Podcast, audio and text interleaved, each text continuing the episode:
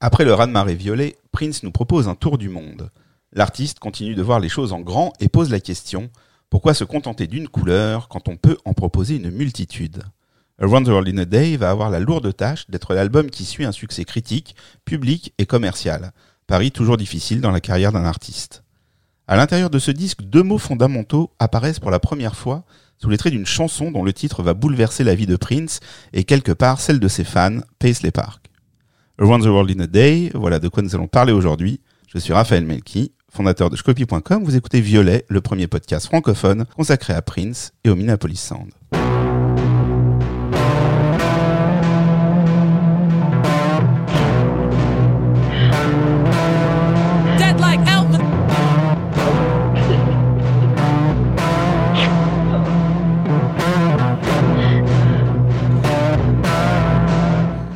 Bonjour messieurs. Bonjour, Raphaël. Bonjour, tout, le monde. On se retrouve pour un, un nouveau euh, numéro de Violet consacré à Around the World in a Day. Donc nous continuons d'explorer l'âge d'or de la carrière de Prince, hein, selon les, historiens euh, de, de, la musique populaire et de la carrière de Prince. Euh, ben, petit tour de table habituel, c'est un disque que vous avez acheté, puisque à part peut-être euh, Monsieur Nicolas Gabet, euh, très jeune, euh, nous autres, on est rentré dans les albums qu'on a achetés euh, au quotidien. Bah tiens, je vais commencer, puisque vous avez choisi votre tour de, de parole, donc je vais commencer. Il me semble, alors, comme je savais qu'on allait parler de ça, j'ai souvenir, mais vous allez me dire que peut-être c'est pas possible. Je crois que j'ai acheté ce disque le dimanche qui a suivi la diffusion de Syracuse euh, aux enfants du rock, puisqu'ils étaient dans la pochette en annonçant la sortie d'un nouveau Prince. Et donc le lendemain, euh, promenade euh, euh, dominicale qui arrivait parfois avec mon, mon, mon, père, dont je parle souvent, euh, arrivé chez Chandisque, et nous avons acheté cet album. Voilà, c'était pas une excitation particulière pour moi, c'était juste euh, un disque de plus, puisque j'étais intéressé par l'artiste, mais sans avoir encore le virus qui se répandait en moi. Et c'est un disque que j'ai plutôt écouté. Je, suis plutôt bien rentré dedans. Je trouvais ça plutôt plutôt bien. Voilà, j'aime beaucoup, j'aimais beaucoup ce disque. Il est devenu plus tard, euh, euh, ben voilà, un des piliers et de la discographie et de ma construction princière. Mais à ce moment-là, c'était euh, un disque de plus. Voilà. Et vous? Euh, Alors moi, euh, je j'avais passé trois ans à peu près euh, au collège à tanner tout le monde avec le fait que Prince c'était bien et assez peu de succès dois l'avouer, parce qu'il y avait quand même Michael qui prenait toute la place. Et arrivé Purple Rain, le film, juste avant quand même, parce que le, film Purple Rain en France, c'est juste avant euh, la sortie de Round the World in a Day.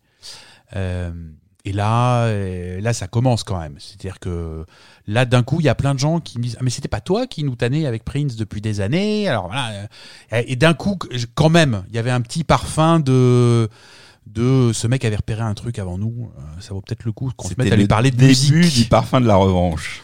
Ça commençait. Ça commençait. Ça commençait. Mm, Bon, ça a pas duré longtemps parce Non, que mais ça après ils sont arrivés. euh, Oui, ouais. Euh, on parlera d'après. ouais.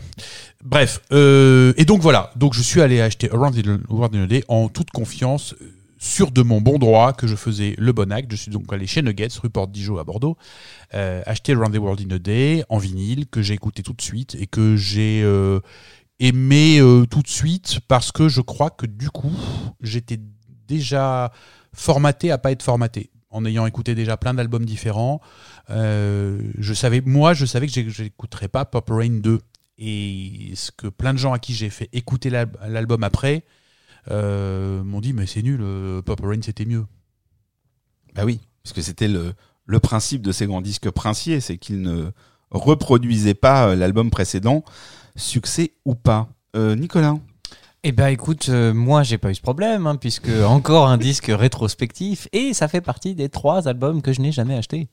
Alors, j'avais emprunté une fois à la médiathèque de Bois-Colombes euh, cet album. euh, le temps pour moi de faire une copie cassette, hein, comme on faisait à l'époque. C'était le piratage de l'époque.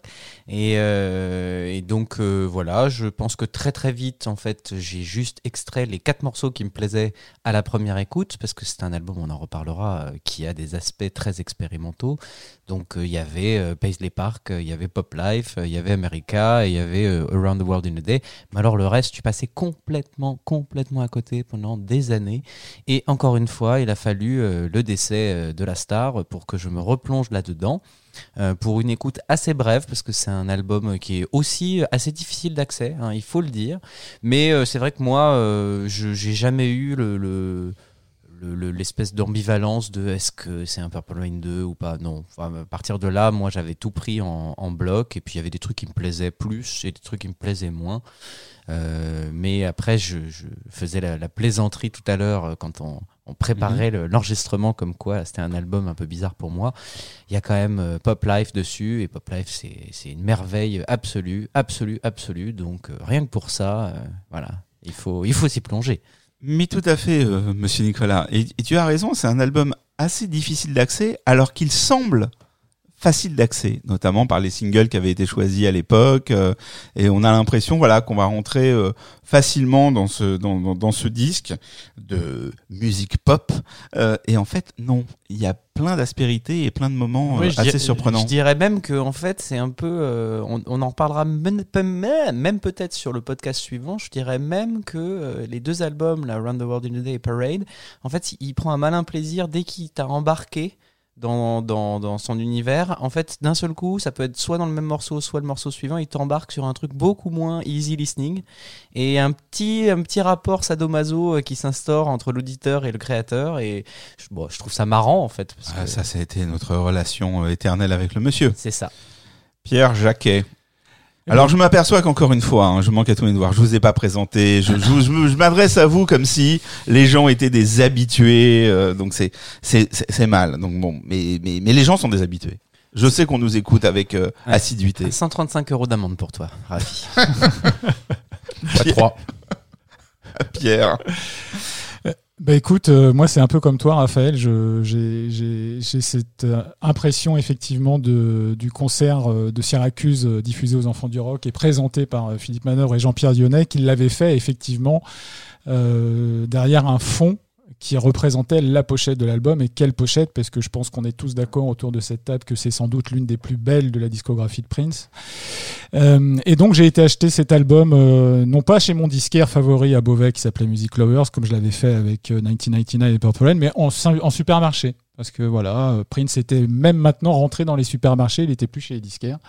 Donc euh, j'avais, j'ai pris l'album et, euh, c'était, c'était un, choc de, de nouveau. Puisque là, effectivement, euh, autant on essaye de, voir une évolution à travers tous les précédents albums, autant on s'attendait sans doute peut-être à un Purple Rain 2. Et dès, les premières notes du premier morceau, on sait qu'on n'est pas du tout sur ce terrain-là. Et, on, va, rentrer dans un, autre univers sonore euh, inédit euh, pour Prince à l'époque. Et avant la découverte de Round the World in a Day, dix jours avant, euh, on est en 1985. Il y a un disque qui va faire beaucoup parler de lui aussi. C'est le USA for Africa, euh, We Are the World, la chanson de, Michael Jackson. Et, euh, et donc sur l'album USA for Africa, il y avait des participations de, de plusieurs artistes. Et donc le 12 avril 1985, on découvre, avant de découvrir Around the World in a Day, For the Tears in Your Eyes.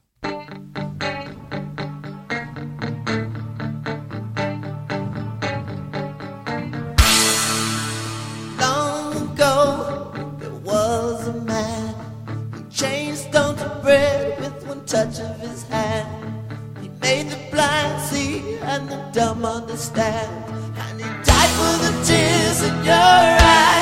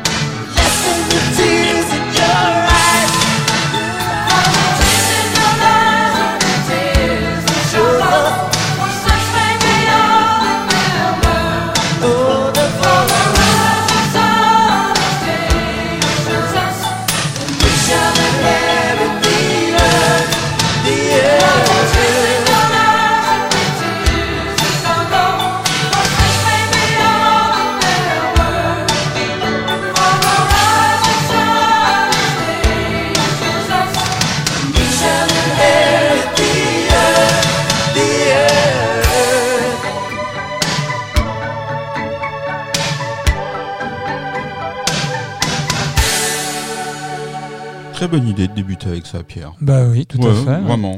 Alors, euh, on, on commence avec For the Tears in Your Eyes parce que en fait, euh, ce, ce titre a une histoire et on va reprendre là où on s'était arrêté la dernière fois puisque on l'avait dit euh, lorsque la tournée Purple Rain s'achève, Prince décide de, de, de ne plus faire de, de tournée et il a euh, il a cette réponse en- à la question qu'on lui demande mais pourquoi? Et il dit euh, je, je pars chercher l'échelle et euh, le, le- le- le journaliste interloqué lui dit mais qu'est-ce que ça veut dire? Et il répond quelquefois il neige en avril. Donc euh, comme ça, euh, on est bien là C'était déjà. simple. La- C'était simple. Voilà, était simple. on, on a voilà. Donc euh, c'est assez cryptique tout J'ai ça. une version alternative de cette citation que j'ai trouvée, mais je sais pas si elle est bonne, qui est euh, Je pars en voyage pour chercher l'échelle. Voilà, c'est ça. Je pars en voyage pour chercher l'échelle. Euh, l'échelle donc qui apparaît sur la pochette de l'album Around the World in a Day, puisque euh, à l'époque c'était un vinyle, donc c'était un, vinyle dépliable, et au milieu du pli, on a cette échelle qui part de, la piscine, on va dire. Il y a une espèce de, piscine et qui monte vers le ciel. Mais je laisserai le soin, sans doute à Frédéric, de, donner des explications plus avant sur cette signification euh, de l'échelle pour Prince. Euh, on avait évoqué la dernière fois la cérémonie des American Music Awards qui se tient le 28 janvier 1985 où Prince va tout rafler. Euh, et il faut savoir que à l'issue de cette cérémonie, donc euh, sur euh, la demande de Quincy Jones et Michael Jackson et Lionel Richie, le gratin qui est présent dans la salle a été convoqué pour participer à l'enregistrement d'une chanson qui va faire date puisque c'est We Are the World pour la famine en Éthiopie. On va demander à Prince de savoir, de vous, de, on va lui demander s'il veut participer. Il va décliner, il va pas participer. Il va envoyer une émissaire puisque Shelaï est, est présente euh, dans le cœur euh, de, de cet enregistrement. Oui, mais émissaire peut-être, mais Shelaï était euh, une musicienne oui. de Lionel Richie, co-auteur, donc elle, elle aussi. était un peu tiraillée. Voilà, euh, c'est ça. elle ça, était dans le giron ça, de, sans vouloir cas, euh, en- vous contredire, mais, mais, tout à fait, mais en tout état de cause, en 1985, elle fait quand même partie de l'écurie. Minneapolis Nous étions très contents de la retrouver sur la pochette. Voilà, voilà, voilà. Euh, donc, euh, mais c'est effectivement, c'était une, c'était, c'était une ancienne musicienne de Lionel Richie. Et euh, donc, euh, il ne va pas participer à euh, cet enregistrement, mais en contrepartie, quatre jours plus tard, cet enregistrement, il va enregistrer donc la chanson qu'on vient d'écouter, For the Tears in Your Eyes, et qui sortira donc sur l'album USA for Africa le 12 avril 1985. Et cette chanson, on la retrouvera un peu plus tard dans l'année, puisqu'en fait, là aussi, Prince ne va pas participer au Live Aid, ce, ce concert qui va avoir lieu à la fois en Angleterre et aux États-Unis et qui va être retransmis dans le monde entier le 13 juillet 1985, mais il va diffuser euh, un clip qui, pour le coup, a été tourné en noir et blanc et où il euh, interprète cette chanson dans une autre version, une version acoustique en compagnie de Wendy et Lisa. Et cette version, on la retrouvera euh, ultérieurement aussi sur disque, puisque lorsque la compilation The Hit the B-Side sort en 1993, le titre, cette version du, du titre sera présent. Et donc dix jours plus tard, dix jours après cette date du 12 avril 85, sort donc l'album Around the World in a Day. Alors il y a plusieurs informations intéressantes sur cet album. Euh, la première, c'est que on avait dit euh, lors du précédent podcast consacré à Purple Rain qu'il y avait déjà eu une première collaboration entre lui et son père, John Nelson, avec euh, la chanson Father Song qui est, euh, qui, est, qui est introduite également dans le morceau Computer Blue. Et bien là, il y a deux, deux titres de l'album qui seront coécrits par son père, le morceau titre, Around the World in a Day, et The Ladder, donc l'échelle, cette fameuse échelle que Prince recherche à ce moment-là dans sa vie. Euh, il y a aussi, euh, par extension, des membres euh, de la famille princière euh, qui vont se retrouver dans l'enregistrement de cet album, puisque euh, il y a aussi la famille Melvoin et Coleman qui est représentée, puisque Jonathan Melvoin est également présent sur Around the World in a Day. Jonathan Melvoin, il sera connu plus tard parce qu'il fera partie intégrante des Smashing Pumpkins. Euh, et C'est le frère de Wendy. et c'est le frère de Wendy, absolument. Et David Coleman, qui lui euh, aussi euh, de membre de la famille de, de Lisa Coleman et qui, euh, qui sera présent sur euh, trois titres euh, de l'album. Donc ça, c'est des informations intéressantes à, à- à savoir. Et surtout, c'est la deuxième pochette de Prince où Prince n'apparaît pas. Enfin, il n'apparaît pas tel qu'on l'entend, c'est-à-dire que il y a une espèce de, enfin, il y a la présence de plusieurs personnages sur cette pochette, qui est, on le rappelle, une pochette complètement peinte. Euh, et d'ailleurs, euh, les modèles qui ont servi pour les poses euh, sont très connus aussi de- des- fans, puisqu'il y a Susanna Melvoin, il y a et il y a Wendy, etc. Mais ils sont remplacés plus ou moins par le visage de Prince. Donc on voit un Prince bébé, on voit un Prince très vieux avec une canne, on voit un Prince mystique, on voit un Prince avec sa tenue de Raspberry Beret. Donc en fait, il est là tout en n'étant pas là. Et ça signifie aussi pour moi quelque chose qu'on n'a pas assez euh, encore euh, signalé sur les précédents podcasts, c'est cette, euh, ce, transformisme à la David Bowie. Prince a de commun avec Bowie que à chaque nouveau concept d'album va s'accompagner un nouveau look.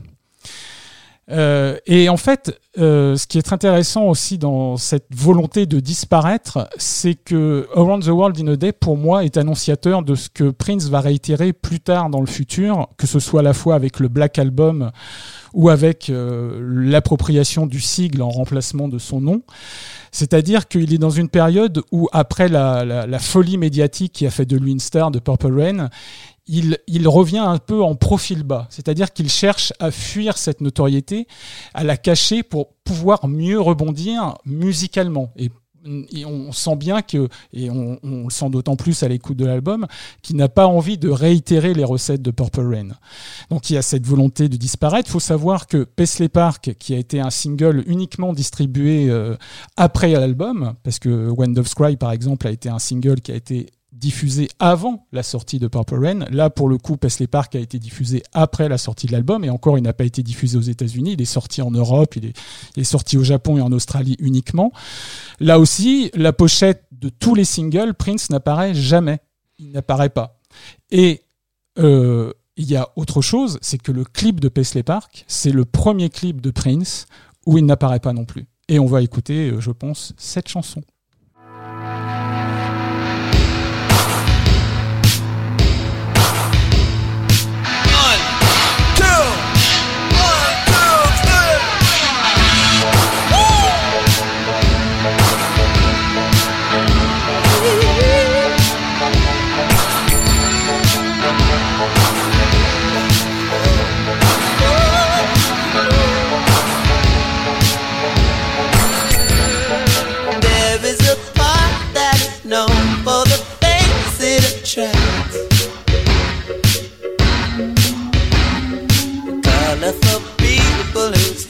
On one side back. Smile on their faces, it speaks of profound inner peace. Ask where they're going, they'll tell you nowhere. They've taken a lifetime lease on Paisley Park. Girl on the laughing for love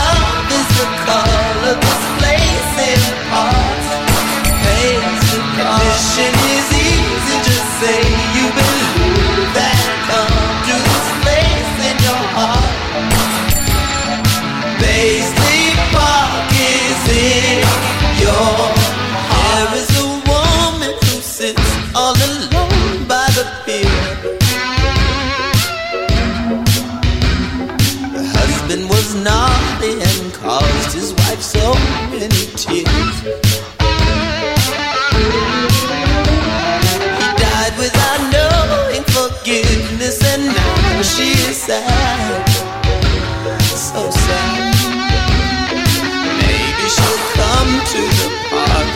and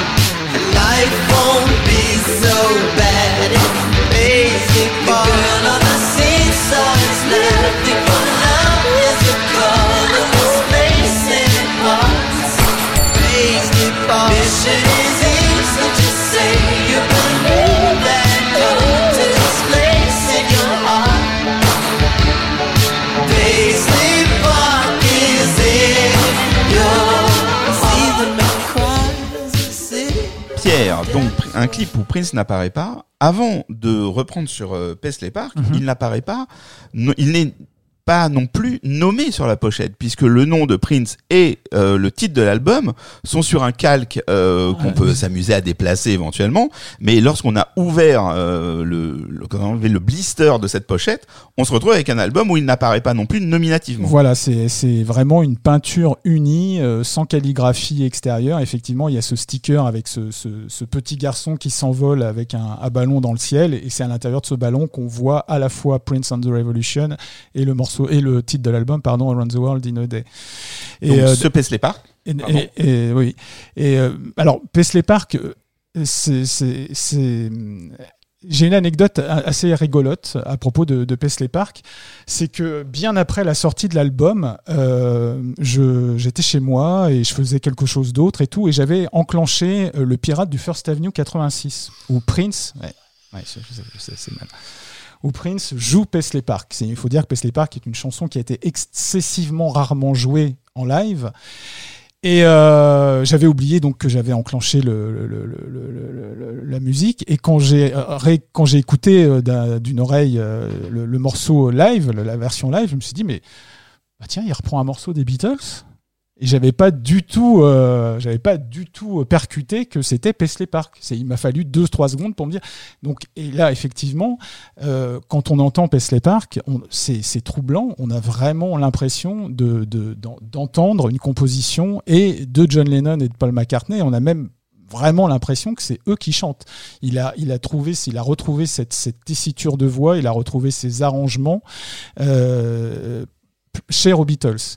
Et la, la, la, la- il y, a- il y a des gens qui. vous êtes allumé, Monsieur Gabé. Si vous avez, euh, si- non, je vous non, vois dodeliner. Oui, oui, Non, je non. le vois de C'est une on pas émission on- hautement interactive. Ouais. Vous avez le droit de dodeliner. Ouais. Non, mais on a entièrement le droit de donner son avis dans cette émission. Mais et oui. Effectivement, euh, moi, c'est- moins un truc qui, qui me parle, mais, mais tu as tout à fait le droit. Et en plus, t'es pas le seul, parce qu'il y a plein de rock critiques de l'époque Ouais. qui ont dit ça. Donc, Ouais. euh, c'est moi qui, qui, qui suis dans le faux, si ça se trouve. Ou on n'a pas l'album des Beatles avec des titres qui ressemblent à Paisley Park. Peut-être. C'est peut-être Voilà, ça, en fait. C'est ça. Mais en tout cas, euh, pour moi, en tout cas, c'est- vraiment cette réminiscence euh, des Beatles, c'est vraiment flagrante à l'écoute de ce titre. Et, euh, et ça, ça, ça va de pair avec euh, la pochette. Je m'attarde encore un peu sur la pochette, mais cette pochette, quand même, on peut dire que c'est un hommage à deux euh, monuments discographiques euh, de l'histoire du rock, à la fois le Sgt Pepper's Lonely Hearts Club Band des Beatles et The Sa- Their Satanic Majesty Request des Rolling Stones. Donc, et là, Prince s'inscrit effectivement, c'est une note d'intention déjà visuelle. Il s'inscrit dans le mouvement psychédélique. Et euh, j'avais évoqué qu'à partir de 1999, pour moi, Prince était dans dans une phase de la post-histoire du rock, c'est-à-dire qu'il revisite les grandes heures de l'histoire du rock.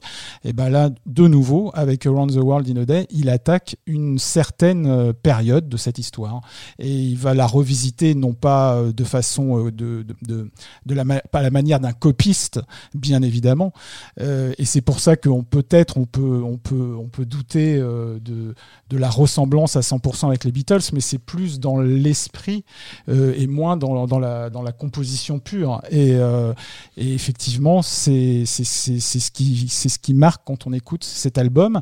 Cet album qui a été enregistré, il faut le savoir, et ça c'est important de le dire dans l'histoire de Prince, c'est que jusqu'à présent, on avait vu que Prince enregistrait un album, il le sortait, il enregistrait, il, en, et avec la coupure de 1983 qui lui permet de tourner le, film Purple Rain, euh, quand sort Purple Rain en 1984, il faut savoir que Prince est déjà à la moitié de l'enregistrement de Around the World in a Day. C'est-à-dire que Around the World in a Day est un disque qui a été enregistré, il faut le savoir, entre janvier et décembre 1984. Donc Prince est, dans la promo de Purple Rain, il est dans la tournée de Purple Rain, mais il est déjà ailleurs. Et ça, ça va se, s'accélérer euh, au fil des, années. Ça, je- selon moi, c'est une des clés importantes de compréhension de l'enchaînement de, de la musique euh, par Prince. C'est qu'on dit tout le temps, euh, il tire pas parti du succès de l'album précédent, ou, ou alors il, tient pas compte des échecs de l'album précédent pour orienter sa musique. Mais c'est parce qu'il a pas le temps. Enfin, pas le temps. En tout cas, je sais pas si c'est parce qu'il a pas, mais de toute façon, il a pas le temps. Oui, il Quand il, en- quand il écrit un album, il ne sait pas comment sera reçu l'album précédent. Tout à fait. Donc euh, c'est Enfin, enfin, Purple Rain, il, il- il- il le savait. Il, il- savait qu'il savait que ça allait être un succès euh, planétaire. Il, il s'en doutait fortement. Ouais. Ce que je veux dire, c'est qu'il pouvait pas s'appuyer sur le fait qu'il aurait euh, euh, un, un Oscar, un Grammy, euh, le tout dans la même semaine. Euh, donc et de euh, fait, il coupe euh, l'herbe sous le pied des maisons de disques qui pourraient essayer de rentrer dans un dans un discours de euh, on essaye de refaire la même chose, on essaye de faire un numéro 2 et en fait ils ont même pas le temps en fait, de venir le euh, parce que fait, la- la- le nouvel album est déjà prêt. Il, il construit presque plus une œuvre qu'une carrière. Mhm. Et, c'est vrai, je rebondis à la fois sur ce que dit Frédéric et toi aussi, Raphaël, c'est que on l'a pas dit, mais euh, là, c'est euh, quand Around the World in a Day sort, on est quand même seulement dix mois après la sortie de Purple Rain, et on sait que Warner a, a tout fait pour ralentir Prince en disant écoute, on peut encore travailler Purple Rain, on peut, on peut encore surfer sur la vague, et lui, il a dit non. Euh, moi, je veux sortir Around the World in a Day. Et Around the World in a Day est, sorti dix mois après. Donc, sur, sur une période d'un an, on a quand même deux albums de Prince. Et c'est la première fois. Et ça va montrer effectivement l'accélération de composition et cette, cette volonté pour Prince de, de sortir toujours plus de, plus de musique et vite surtout. Euh, on vient d'écouter euh, Paisley Park, tu parles des, des singles, est-ce que c'est un album qui a été euh, soutenu par des singles marquants? Alors, euh, oui, oui. je fais une fois de plus, je fais le naïf. Euh, Alors Oui, oui, y a-t-il oui. des singles Oui, oui, marquants accompagnés bah, de, il y a de-. Et des maxi peut-être Et des maxi et des clips et des oui oui alors il y a plein il y a plein de choses bien alors on va commencer dans l'ordre Euh, je voudrais juste finir sur Paisley Park juste euh, et ça, ça permettra aussi peut-être un petit peu plus tard euh, ou même maintenant s'il le s'il le désire à, à Frédéric de, de rebondir là-dessus Euh, ce qui est intéressant quand on ce qui est intéressant quand on quand on lit les crédits de l'album c'est qu'on se rend compte que la majeure partie de ces neuf titres est soi-disant enregistrée à Paisley Park Sinon, mais là, où il y a un petit problème, c'est que ça n'aura échappé à personne, surtout pas aux fans de Prince, c'est que le studio Paisley Park en lui-même euh, n'ouvre ses portes que le 11 septembre 1987. Donc comment se fait-il qu'il peut enregistrer à Paisley Park trois ans avant l'ouverture du studio? Eh bien, Paisley Park, c'est une chanson, mais c'est surtout pour Prince une, philosophie, un concept. Il faut savoir que Around the World in a Day, c'est le premier album qui sort sur Paisley Park Records, le label de Prince distribué par Warner. Euh, et on sait aussi euh, que cet album n'a pas été enregistré à Paisley Park, il a été enregistré dans différents studios, le Sunset Sound, euh, le Warehouse euh, de Saint-Paul, voilà. Donc, en fait, Prince considère déjà que même s'il n'a pas les clés de Paisley Park pour enregistrer, enregistrer à Paisley Park, ça répond d'une philosophie et euh, d'une- utopie musicale qui va être la sienne. Voilà. Et donc, je- j'enchaîne sur, euh, sur les singles. Il y a effectivement Paisley Park, donc on l'a dit. Il va y avoir Raspberry Beret. Et là encore, lorsqu'on découvre le clip euh, qui est euh, à l'époque en France euh, demandé euh, en rotation sur TV5, euh, la chaîne euh, qui diffusait beaucoup de clips de Prince à l'époque. TV6. TV6, pardon. La- Feu TV6. TV5, c'est autre chose. C'est un, autre état Oui, oui, oui, d'esprit. Mais d'esprit. TV6. Ah oui, TV6, TV6, excusez-moi. Avec cette fin, là, j'avais été tellement triste. Enfin bon, là, tu, tu- tu- Ouais. non, mais c'est vrai, Childeric. Childeric, eh oui, Non, mais- Childeric. Childeric. Qui se souvient de Childeric Bah, c'est les, les élus. Il est quoi maintenant lui? Il est élu. euh, Euh, orange là. Ouais. Euh, Non, bref. Non, Orange, c'est ses cheveux. Childeric. feu Childeric. Qu'est-ce que tu racontes? Non, non, c'est façon de parler. Ouais, bon, bref. Il Bref, très bien. eh ben, Raspberry Beret, encore une fois, euh, c'est la. On parlait des Beatles et de Sgt Pepper, mais euh, Raspberry Beret, quand on voit le clip, on a l'impression de revoir All You Need Is Love. Enfin, c'est voilà, c'est- flagrant, avec cette ambiance de ballon, de, voilà, et de, de dessin animé qui passe par derrière, etc. Donc, on- il appuie encore le, curseur sur le sur le mouvement euh, psyché euh, dont on parlait tout à l'heure. Et puis, il va y avoir deux autres singles, Pop Life et America. Alors, comme le soulignait si justement Frédéric, effectivement, ça va permettre encore une fois à Prince de faire beaucoup de choses avec ses titres, puisque Paisley Park, euh, America et Pop Life et Raspberry Beret. Donc les quatre singles vont faire l'objet de versions longues, c'est-à-dire de versions étendues euh, par rapport euh, à la version album, et pas des moindres, parce qu'on prend le cas de America, c'est quand même un maxi qui dure 20 minutes, le titre dure 20 minutes sur le, sur le maxi. Pop Live va faire l'objet de deux mix différents, dont un par Sheila euh, Raspberry Beret, c'est pareil. Euh, voilà. Et puis surtout, qui dit single dit phase B. Et quelle phase B Puisque euh, il va y avoir euh, She's Always in My Air qui va se retrouver à la fois en phase B de Paisley Park pour ce qui est du pressage européen, australien et japonais, comme je l'ai dit tout à l'heure, et à la fois sur la phase B de Raspberry Beret. Il va y avoir Hello. Euh, qui est une réponse justement à l'enregistrement, euh, euh, ou justement à la non-présence de Prince euh, à l'enregistrement de We Are the World, et il va y avoir Girl en phase B d'America. Et donc l'accueil de tout ça, de ces singles, de ces, avec cette rotation et, et de l'al- de l'album et des singles, pardon. Alors, effectivement, ça va être beaucoup moins impressionnant que Purple Rain qui euh, s'est vendu à quelques 22 millions d'exemplaires. Euh, en tout état de cause, il en réussit à en écouler 3 millions, ce qui est quand même pas rien. Mais euh, la chute est, rude.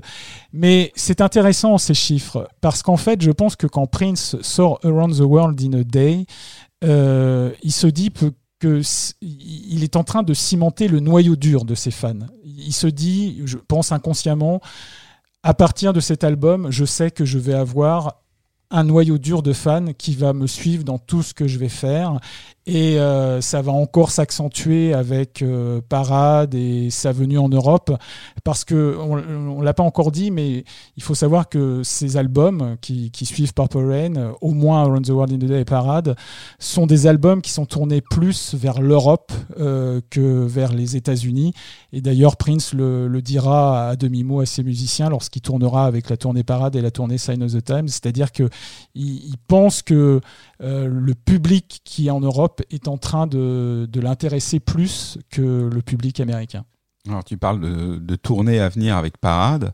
Euh, avec Around the Day, il n'y a pas vraiment une tournée euh, qui est organisée. Il y a assez peu de, concerts. Ouais, alors c'est très drôle parce que Prince avait déclaré qu'il allait chercher l'échelle et que donc il n'avait pas le temps pour faire des tournées et qu'il abandonnait la scène. Ce qui est vrai puisqu'il n'y a pas de véritable tournée à proprement dit euh, suite à cet album, mais il fait quand même trois dates sur l'année 85 qui sont assez euh, importantes. Il fait une première date au Prom Ballroom de Saint-Paul qui est censé être euh, un concert euh, commémorant la sortie de Round the World in a Day. Alors ce concert est intéressant parce qu'en fait il n'y a au- aucun titre de l'album qui va être joué. Euh, ça c'est aussi euh, symptomatique euh, de l'histoire de Prince par moment quand il, euh, quand il va tourner. On a l'impression qu'il va promouvoir l'album mais en fait pas du tout. Euh, mais il y a quand même des titres assez intéressants qui sont joués à cette occasion. Il y a A Love Bizarre euh, qui va se retrouver sur l'album de Sheila E, Romance 1600 et qui est un duo avec Sheila E. Il va jouer Mutiny euh, de l'album The Family qui va aussi sortir en 1985 et qui est une réponse à la trahison des, musiciens qui, sont autour de lui, en particulier de Jimmy Jam et Terry Lewis pour ne pas les nommer. Qu'on a évoqué dans un précédent podcast. Il y a aussi Sometimes It Snows in April qui va se retrouver en clôture de l'album Parade. Donc en 1985, euh, le, titre est écrit puisqu'on sait euh, rétrospectivement que Sometimes It Snows in April a été écrit le 21 avril 1985. Le- la fatalité des dates, on va dire.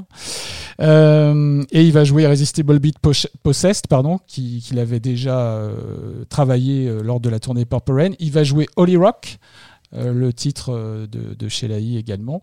Et euh, il va jouer un morceau qui est resté jusqu'à présent inédit, euh, qui s'appelle euh, Drawers Burning. Il va refaire un concert euh, plus tard au First Avenue, mais là il va jouer que quelques titres. Et surtout, surtout, surtout, il va le, au mois d'octobre 85, alors qu'il est en train de tourner Under the Cherry Moon à Nice, il va faire un concert gratuit euh, euh, au théâtre de Verdure. Alors, à la base, euh, c'était juste pour tourner le clip d'America. Il va y avoir deux prises d'effectuer sur, sur ce concert. Et puis, pour remercier les 2000 personnes qui ont répondu présents pour être figurants de ce clip, il va revenir et il va faire un mini-concert d'une cinquantaine de minutes où il va jouer euh, là, par exemple, euh, Paisley Park, Purple Rain, etc. Donc, euh, il est en train, on peut dire que c'est la première vraie fois où euh, l'idée de remonter sur scène le, le, le titille. Et puis il y a une chose importante aussi euh, lors de ce concert du Théâtre de la Verdure, c'est que MTV va réaliser une interview inédite de lui qui va être diffusée. Et là, euh, qu'en préparant l'émission, j'ai repensé aux propos de, de Frédéric euh, qu'on avait eu euh, lors du précédent podcast sur Purple Rain, sur cette binomité, sur cette ambivalence euh, de, des thématiques de Prince. Et le Prince le dit lui-même dans cette interview. Il dit je suis j'ai été élevé dans un monde de noirs et de blancs, de riches et de pauvres, euh, de jour et de nuit. Donc ça, ça, ça appuie euh, une nouvelle fois ce, cette gémellité permanente chez, permanence, permanente pardon, chez lui, qui va, faire, qui va être une de- des thématiques récurrentes de toute son œuvre. Euh, pour revenir sur, euh, il n'y a pas de tournée euh, Around the World in a Day, c'est vrai, il n'y a pas de tournée Around the World in a Day, mais quand on regarde les setlists du Parade Tour, c'est autant une tournée Around the. World in Ouais. Parade. Ça ouvre sur euh, Christopher Tracy, certes, mais euh, après, il y a, il y a Raspberry Beret, il y a...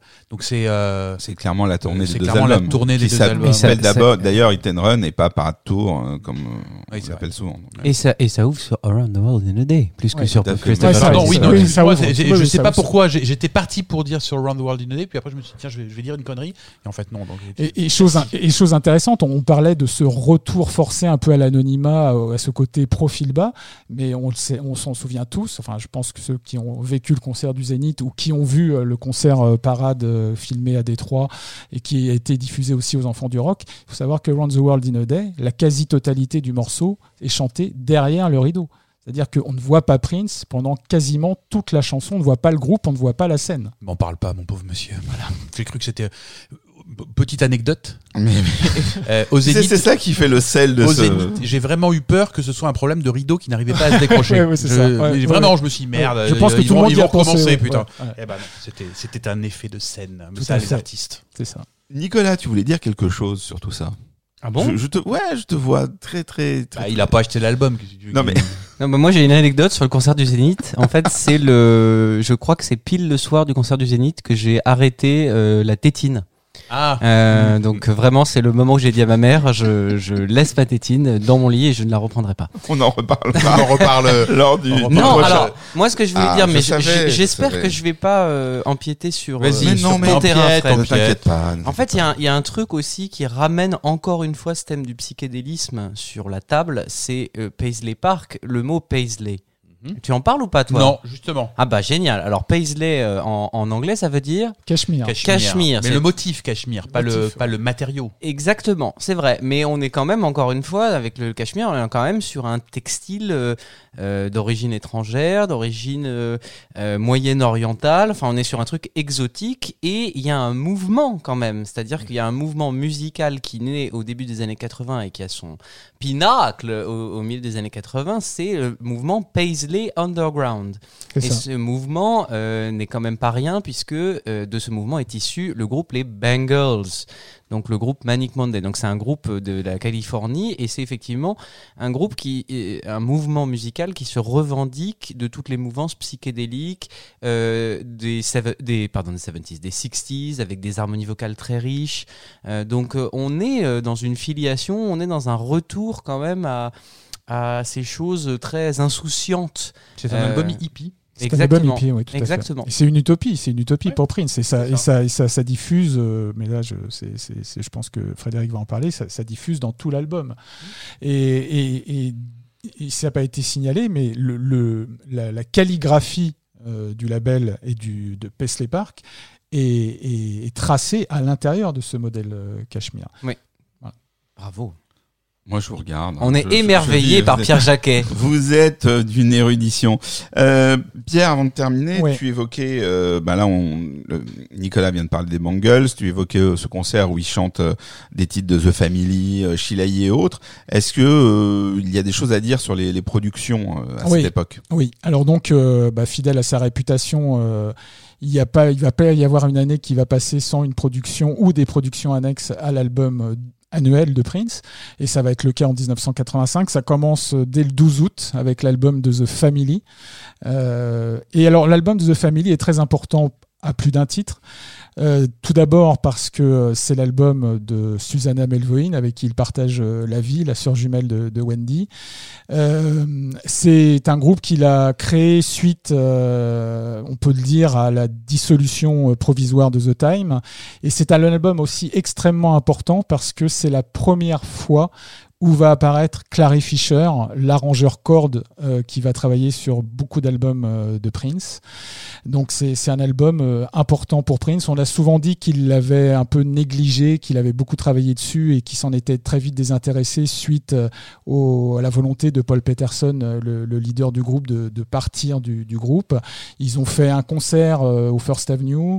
Il y a eu des clips, il y a eu le, le clip de The Screams of Passion. Enfin, Surtout voilà. un clip. Ouais, un clip, voilà. Parce Un que clip. la, la fameuse réputation de ce groupe, c'est euh, un album, un concert, un single. voilà, c'est ça. c'est voilà, il a fait feu de tout bois, on va dire. Euh, ça continue le 16 août 85, non pas avec une production, mais avec le retour euh, d'un des anciens acolytes de Prince, André Simon, euh, puisqu'il y a l'album AC qui sort et dessus il y a The Dance Electric. Alors The Dance Electric, c'est non seulement il y a c'est un titre écrit euh, par Prince, il y a Wendy Elisa dessus, il y a Susan Rogers qui a enregistré l'album, donc en fait il y a, vraiment beaucoup de, de monde rattaché à Prince sur, ce titre. Et puis la dernière production vraiment euh, et la deuxième production du label Paisley Park, puisqu'on l'a dit, euh, Around the World in a Day marque l'ouverture officielle du label Paisley Park au sein de Warner. C'est le deuxième album de Sheila E., Romance 1600, avec effectivement le duo Love Bizarre, le duo avec Prince, un des titres euh, très connus. Et l'année 85 se finit aussi, comme l'a évoqué euh, Nicolas, euh, le, le 23 décembre 85 sort Different Light, le deuxième album des Bengals, avec Manic Monday de Prince, qui est écrit par un certain Christopher. Mais qui est Christopher? Bah Ça, on en parlera plus tart. Oh, il est fort. Non, il est- non, à mais- chaque fois. Ouais, ouais, à chaque fois, il nous, il- on est plus surpris, en même temps, il nous, cueille- il nous cueille. C'est, c'est, c'est c'est fantastique. Frédéric, l'album, Alors non, l'album de The Family, un album important, je crois, Alors, pour, il euh, faudrait que je l'achète. pour- non, s'il y a une private joke. Euh, j'ai- Cela pendant dit, cela dit, il est hyper difficile à trouver sur Internet. Je tiens à le dire. C'est vrai, bah alors ça, je peux t'en vendre. Euh, c'est vrai. mais C'est vrai. en, fait, un il a, il a- qu'il il ne a peut été, pas s'empêcher il a d'acheter été longtemps difficile à trouver. Donc quand je tombais dessus chez un disquaire, euh, je me dis oh super de famille, je l'achète. Il y a bien quelqu'un qui en aura besoin. Et c'est un réflexe que je n'ai jamais pu rompre. Euh, je dois donc avoir 30 ou 40 versions de l'album de Family chez moi, euh, dont un dont je suis particulièrement fier, qui est euh, un album que j'ai acheté avec euh, Rafi d'ailleurs chez un disquaire de la ville de Saint-Paul. Alors un album de The Family acheté à Saint-Paul avec Paul Peterson dont le nom était Saint-Paul. Le- La ligne, les astres étaient alignés donc il a fallu que je l'achète. Magnifique. J'ai tout, j'ai Wow. tout The Bah, Family. écoute, il y a des gens qui ont des fétichismes sur les gants en latex. euh, toi, Moi, voilà. c'est les albums, de... c'est à cause de la belle pochette. Ah ça. oui. Alors, attends, juste, puisque, j'ai la parole. Garde-la. Euh, je voudrais, je voudrais revenir juste brièvement sur The Dance Electric. Euh, D'abord parce que c'est un morceau qui, qui dans la euh, dans la cosmogonie euh, des gens qui, qui ont pendant des années écouté ce que Prince avait fait, qui n'était pas officiel, tout ça, la version de de Prince de The Dance Electric nous a fait nous a tenu des nuits. Euh, mais c'est un morceau important. Euh, D'abord, je crois que l'histoire du morceau, c'est que euh, André Simon, bon bah, était plus dans le groupe, mais bon, du coup un peu moins sur sous les, les feux de la rampe, et que c'est, il, il aurait bien aimé que Prince lui fasse une chanson, mais il ose, il se sentait pas trop d'aller le demander, et c'est donc la mère de André euh, Simon, donc chez qui Bernadette, Bernadette, Bernadette. la fameuse, chez qui Prince a vécu quand il est parti chez ses parents, qui est allé voir Prince en lui disant est-ce que tu ferais pas un morceau pour euh, pour ton pote, ce qu'il a fait. Comme quoi, il était humain. À l'époque, on en doutait. Euh, et euh, en termes de lyrics, ce- ce- cette chanson est très importante parce que elle reprend la, on va dire, euh, elle, résume un peu la trame de la pensée de Prince au sujet de tout ça, de, euh, comment on passe d'un monde à l'autre et, euh, elle vaut le coup d'être écoutée à, plusieurs niveaux. C'est une chanson très bien écrite, c'est musicalement c'est merveilleux et en termes de lyrics c'est intéressant. Je pense que c'est un des seuls cas où il fait état de son, thème principal de comment je vous accompagne dans la vie et dans la mort pour quelqu'un d'autre que pour lui, que, que sur ses morceaux à lui. C'est un, c'est donc c'est un peu plus qu'un morceau donné à quelqu'un d'autre. C'est un morceau donné à son meilleur ami d'enfance qui a fait de que Prince a survécu musicalement. Euh, et il partage. euh, alors je sais pas ce, que- ce que Prince et André Simon partagent en termes de de partager en termes de pensée religieuse, religioso-philosophique, mais en tout cas c'est intéressant parce qu'on sent qu'il y a un, un vrai, euh, il se livre plus là en donnant ça que en donnant euh, quasiment tous les autres morceaux de sa carrière. Puis euh, le, le terme The Dance Electric, euh, on le retrouve dans God. Ah bah oui. Voilà.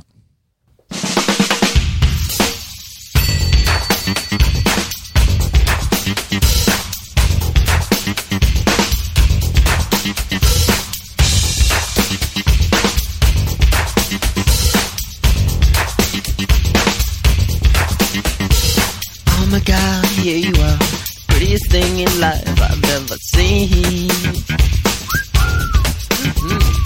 Close my eyes, what's it like? What's it like inside your tambourine?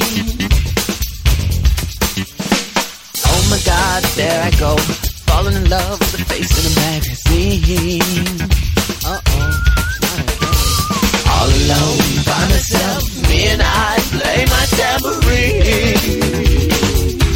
Trouble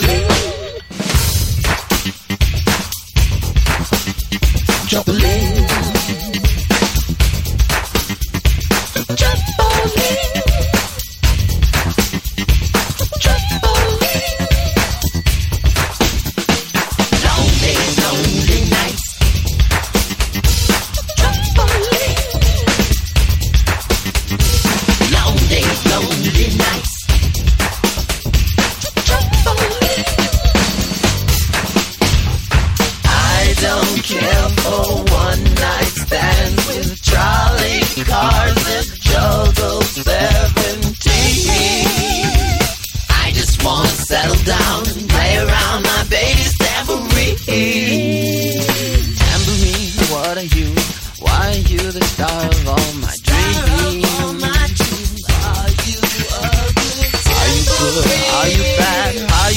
unnecessary please? Tambourine,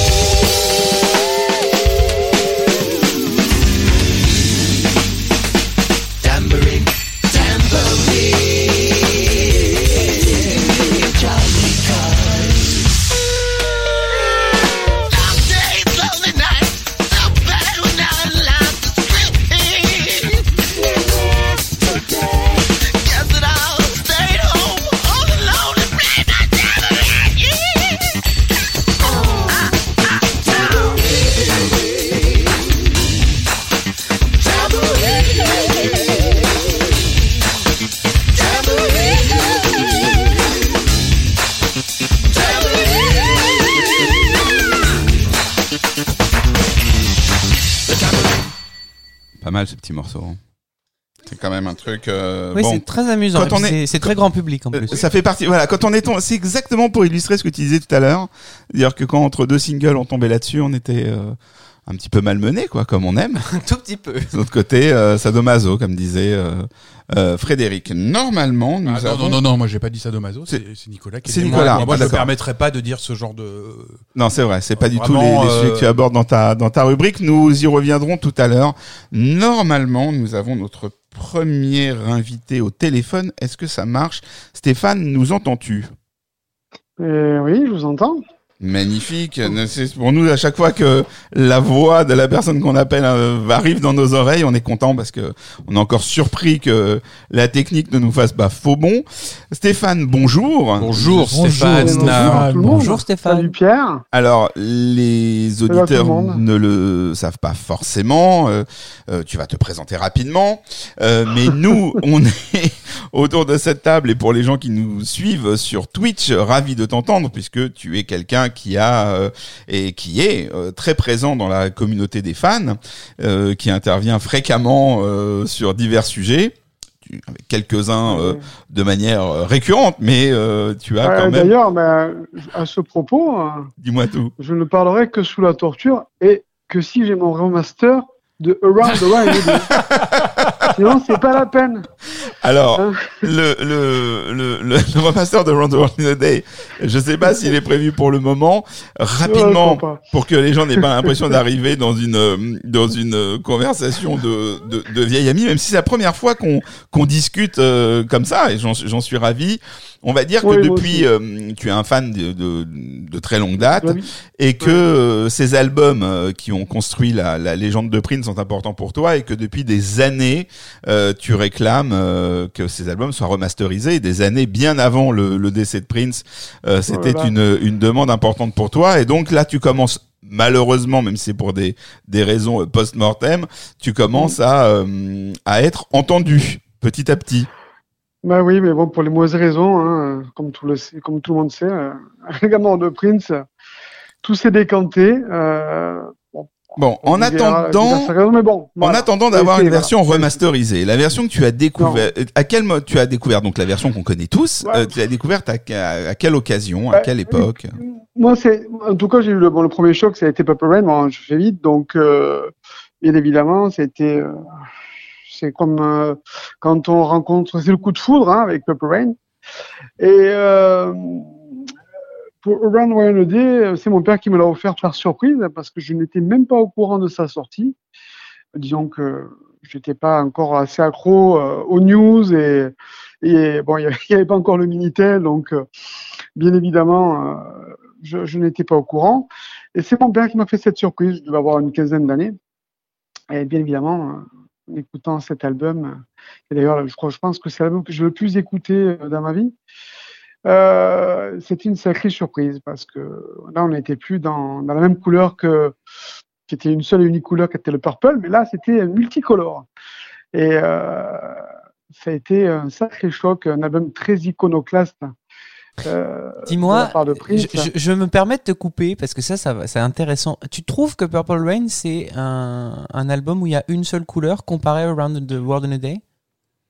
Ah, ça c'est une sacrée. Alors, quand je dis couleur, c'est plus sur, sur, sur, on va dire la communication, le, euh, la figure de style. On emploie souvent le purple pour euh, pour euh, justement euh, que ce soit la couleur, si on veut, un petit peu, euh, on va dire médiatique de, de l'album Purple Rain. Moi, moi, c'est vrai quand je pense à Purple Rain, je pense à pourpre, même Mm. s'il y a eu avant 1999 et que c'est une, une couleur qui accompagne Pure Print depuis longtemps. Non, mais c'est pas. En fait, c'est pas pour te, c'est pas pour te piéger. C'est parce qu'en fait, il y a beaucoup de gens qui disent à la sortie de Round the World in a Day que d'un seul coup, en fait, ça devient un album multicolore avec de, de multiples Euh, pas- influences. Euh, moi, ce qui m'a frappé, euh, comme beaucoup, c'était vraiment un album iconoclaste, quoi. Donc, euh, on, aurait, pu s'attendre, comme tout le monde d'ailleurs, comme je pense que Warner s'y attendait aussi, un Purple Rain numéro 2. Euh, Prince allait donc continuer sur cette lancée, de, la fusion de l'électro, du rock, euh, du rock pop un petit peu dur. Donc, là, on n'était plus dans, un terrain connu. Enfin, en tout cas, c'était vraiment une nouvelle étape dans la carrière de Prince. Alors, je ne sais pas si on peut euh, parler de cet album, de cet album comme un album euh, euh, beatlesien. Euh, bon, en tout cas, c'est Enfin, Pierre pense, le dit. le plus.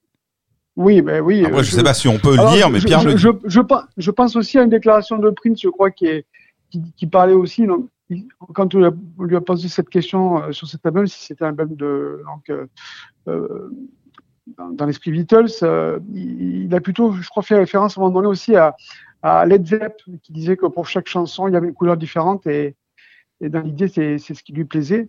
Et c'est ce qu'il a, il, a- il- il a offert à ses fans. hein. De toute façon, c'est un album de- avant tout pour, pour, pour les fans, plutôt que, que le grand public. Il y a Pierre qui va te répondre. Ouais, euh, en fait, euh, il y a toujours, j'en fais, je fais toujours référence à cette interview de, de Neil Carlin de 1985 qu'il a donnée à Rolling Stone parce qu'elle était très intéressante euh, pour plein de raisons.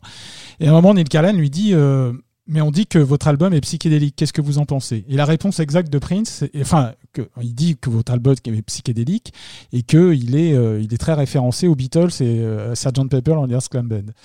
Et Ré- Prince répond ceci ça m'est égal euh, qu'on puisse penser ça, parce que pour moi, c'est euh, la dernière fois dans l'histoire récente qu'on a associé de la musique à des couleurs. Donc ça a été de, de même appuyé, euh, appuyé par Prince.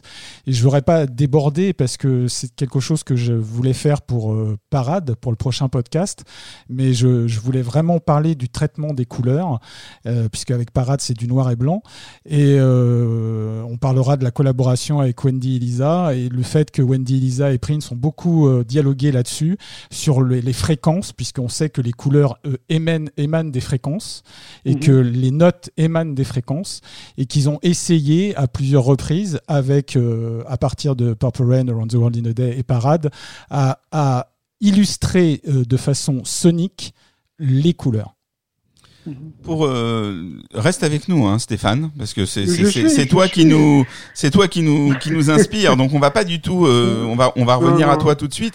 Mais pour répondre Ouais. aussi peut-être à cette impression euh, euh, multicolore euh, à, à, à Nicolas, je- même si les titres sont assez variés dans, dans Purple Rain, je crois que la réaction qu'on a eue à, au- à la sortie de Tambourine montre à quel point les, les dans Round the World in a Day, les morceaux euh, t'interpellent plus les uns les autres euh, de par leurs leurs caractéristiques assez assez différentes. Je pense que c'est en ça, en fait, on commence par un truc un peu arabisant. Finalement, le titre est pas complètement là-dedans. On arrive sur euh, des balades, on va l'entendre tout à l'heure avec Condition of the Heart, où il prend quand même quelques quelques quelques risques par rapport à ce qu'on a on a eu jusqu'à présent. Donc, je, je crois que c'est par rapport à ça, à toutes ces, ces tentatives et, et toute cette liberté qu'il a toujours eu, mais là qui semble très très diversifiée. Ouais, non, mais je suis d'accord avec vous. La seule chose, c'est que tu vois, sur Purple Rain, il y a quand même un choc esthétique entre la face A et la face B. Euh, Enfin, je veux dire, quand tu ouvres la face B de Purple Rain sur Wind of Cry, ah, on n'est plus du tout sur le même univers que. Que, que, que Darling Nikki, qui déjà était pas dans le même univers que Computer Blue. Enfin, c'est c'est pour ça moi que ça m'interpelle en fait. Mhm. C'est que je, je, pour des gens qui ont vécu euh, en fait ces albums en direct, moi ça m'interpelle de savoir que pour vous, un album comme Around the World in a Day est stylistiquement plus varié qu'un album comme, Purple Rain. Pour moi, c'est pas évident, par exemple. Après, euh, qu'il y ait une sorte d'ancrage entre le fait que à l'époque, on, enfin, euh, sur le fait qu'à l'époque on écoutait ces disques, on avait la pochette dans les mains quasiment tout le temps et qu'il y ait eu un mariage euh, fort entre l'auditif et le visuel, c'est tout à fait possible aussi. Hein. Alors, Enfin, moi, je veux, je veux pas, je, veux, je, veux- je vais laisser quand même Stéphane euh, participer un petit peu. Bah oui, oui, mais, euh, moi, inspire, moi, il moi, nous pour répondre, pour, pour répondre à Nicolas, moi, très sincèrement, euh, j'en- je vois les couleurs quand j'entends les albums concernés. Pour moi, 1999, le fait que 1999 et Purple Rain aient tous les deux la couleur violette, je ressens la couleur violette à, l'écoute. Et Around the World in a Day, c'est pareil. Parce quand, on déplie Around the World in a Day, il y a, il y a ce- cet, arc-en-ciel qui traverse toute la, pochette intérieure avec euh, des couleurs automnales, etc. Donc c'est le spectre, c'est le spectre de, de- de l'arc-en-ciel, et je ressens ça à l'écoute. Tout comme je ressens la couleur euh, noir et blanc euh, quand j'écoute Parade et la couleur pêche et noir quand j'écoute euh, the Times. Eh bien, tu es un synesthésiste. Merci, je ne le savais pas. Eh bien, tu iras regarder ce que ça veut dire synesthésie. Mais je pense que Rafi a raison. Notre expérience d'écoute à l'époque, euh, en gros, on est, euh, on a une quinzaine d'années, on est assis dans notre chambre, on a un disque de 30 cm sur 30 entre les mains, on lit les paroles, et donc euh, c'est complètement tout. c'est de- L'image va va avec le son complètement. On n'est pas, euh, pour le coup, ça, ça a vraiment euh, changé aujourd'hui. Mais euh, c'est certain, moi, je je euh, je, je vois euh, la manière dont les paroles sont imprimées euh, à l'intérieur de l'album Around the World in a Day, illisibles euh, quand elles sont sur euh, blanc sur fond blanc. Euh, et donc ouais, je, je pense que ça va vraiment avec. Ouais. Sur, euh, j'irai jusqu'à l'album, euh, jusqu'à Love Sexy. Ouais, Love Sexy, c'est Ouais. le bleu et le rose. et Stéphane, ça, tu ça, as ça, lancé un débat. Tu as, tu as lancé, Oui, tu as bah, lancé un débat. On va revenir à toi. Euh, ce disque est resté important pour toi après avec euh, euh, ce qui a suivi, puisque comme tu le dis, tu avais une quinzaine d'années, donc euh, euh, c'est le cas de plusieurs personnes ici. Euh, tu as, quand tu as, donc tu as continué, puisque si tu es là aujourd'hui, c'est que comme nous, euh, tu n'as, tu n'as pas lâché. Ça, ça reste un, un disque important pour toi? Ouais, C'est comme je pense qu'on pour beaucoup de, de personnes là, autour de, de cette table, on a un vécu, on a on a des émotions qui sont liées à, une certaine époque, notre jeunesse, on va dire, euh, à, cette, découverte. Mais en tout cas, je, commençais à découvrir la musique. Je peux pas dire que que j'ai une période de punk. hein, J'étais trop jeune, donc euh, j'ai grandi avec plutôt la new wave, mais euh, New Wave d'ailleurs qui, a, marqué aussi cet album, je trouve, hein, parce que les influences électro sont, quand même là.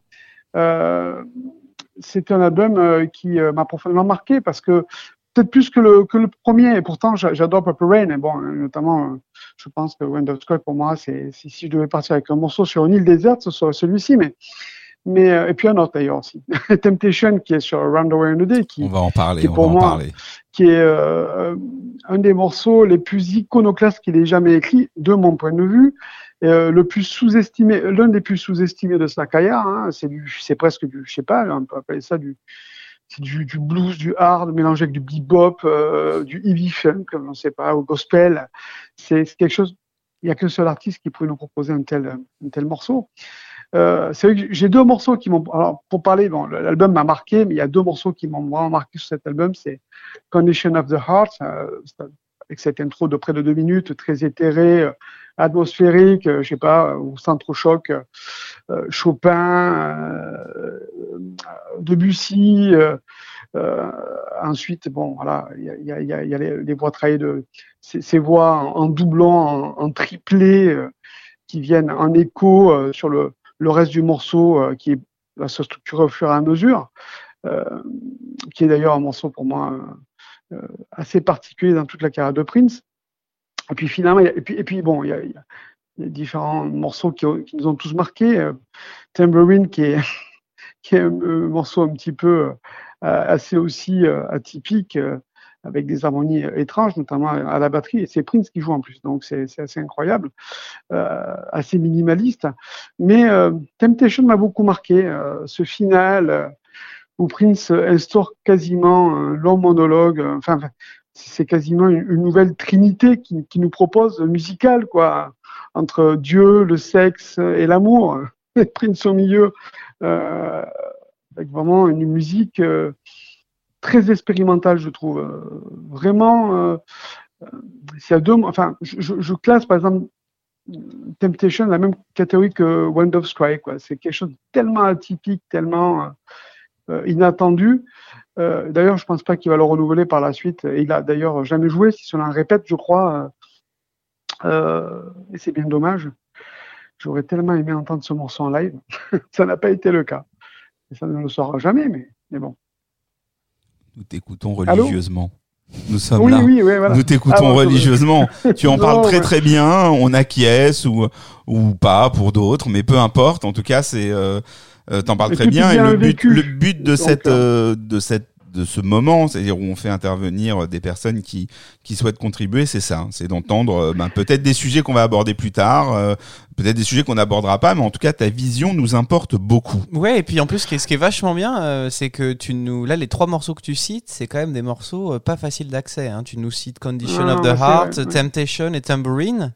Tu cites pas les singles ou les trucs plus évidents. Euh, c'est et c'est beau. ça la force de ce disque, c'est que justement il y a ça cohabite. Exactement. Non, mais du coup, ça, ça, ça veut dire que c'est un album que tu, tu, que tu dois creuser, et que tu dois faire tien, et que Euh. finalement, les, les morceaux qui te restent le plus, c'est ceux-là. Je, je- je voulais aussi ajouter euh, aussi quelque chose que je trouvais important. C'est, je, ce qui est pour moi important, cet album, cet album est très important parce que je, je pense qu'il marque vraiment l'indépendance euh, artistique de Prince. C'est vraiment le premier grand coup de pied qu'il va, qu'il va donner euh, dans, dans, dans, dans sa longue carrière, en tout cas, pour montrer euh, qu'il prend les décisions tout seul, que c'est lui qui décide de l'orientation musicale de, de ses œuvres. Et parce que je pense que Warner ne s'attendait pas à un album comme celui-ci. Euh, et euh, il va montrer au monde, et surtout à les gens avec qui il travaille, que on ne peut l'enfermer dans, dans une cage, dans une case, quelle qu'elle soit. Euh, et pour moi, c'est, je pense, l'album le plus personnel de Prince, peut-être le plus important, puisque peut-être sans Around the World, il n'y aurait pas eu peut-être ni Parade et ni the Times. Donc, euh, euh, c'est, vraiment un album charnière pour moi, à titre personnel. Je pense que d'autres vont penser, vont peut-être acquiescer, à ce que je dis, mais c'est vraiment, il y a eu Dirty Man qui était aussi assez important puisque ça va orienter euh, sa future carrière où il va prendre des libertés qu'il n'avait pas pris jusqu'à présent. Mais Around the World in a Day, c'est vraiment un- euh, une, posture euh, avant tout euh, pour montrer à la face du monde que, Prince décide tout seul de ce qu'il fait. Pas, forcément tout seul, parce que je pense que l'influence de, de Revolution, notamment de Wendy Elisa, est assez importante euh, sur cet album. Pour, pour euh, répondre à, à ce que disait euh, Nicolas, je, je suis pas surpris des titres que tu euh, que tu retiens parce que je crois que dans ce disque, euh, avec les singles, notamment Raspberry Beret et ce genre de choses, euh, les gens qui aimaient Prince aimaient ces titres. Et je crois qu'avec les autres, bah, les gens sont devenus fans en fait. Je pense que Ah ouais, ouais, vraiment, c'était, on est à une époque où le single a une vraie valeur encore. L'économie des disques, elle est beaucoup sur les singles. Euh, les albums ça, euh, arrivent dans un deuxième temps, et c'est pour ça, euh, comme le disait Pierre en début d'émission, euh, ils auraient voulu euh, continuer les singles sur euh, sur Purple Rain parce que les disques qui se vendaient le plus à cette époque-là ont été essorés euh, par des singles euh, à tour de bras. Et, et, et- voilà, je pense que c'était ces titres-là qui faisaient qu'on devenait euh, qu'on devenait dingue. Je pense que ça a contribué au fait qu'on soit fan. Je sais pas. En tout cas, Mm. moi, c'est comme ça que je le vois. Ouais. Euh, et autre chose à, signa- Vas-y, à signaler. euh, ouais, non, je vais pas tout dire, mais. Non, parce que non. Moi, Alors, ceux qui veulent te suivre, euh, ils peuvent aller sur le forum de Shcopy où tu dois avoir Ouais, 11 ouais, 082 messages sous le Voilà. pseudo Slim, voilà, dont 11 000 sur le même thème et 82 passionnants. Mais plus sérieusement, ouais, dis-nous. Non, je voulais juste dire aussi que cette période-là est quand même très très dense musicalement. Hein. Euh, on parle des singles et des faces B. Euh, euh, ils, ils constituent à eux tout seuls un, un autre album, enfin un, un deuxième album, quoi, quasiment un double album. Hein, donc euh, Exactement. euh, avec euh, America qui fait plus de 20 minutes, euh, She's Always in My Hair, la version longue, Girl. Hein, bon, bon, c'est c'est incroyable tout ce qu'il a pu écrire en si peu de temps et, et de qualité. Il n'y avait presque rien à jeter. Il faut quand même le reconnaître. Donc c'est vraiment une période vraiment et à la fois dense musicalement pour lui et aussi pour nous. hein.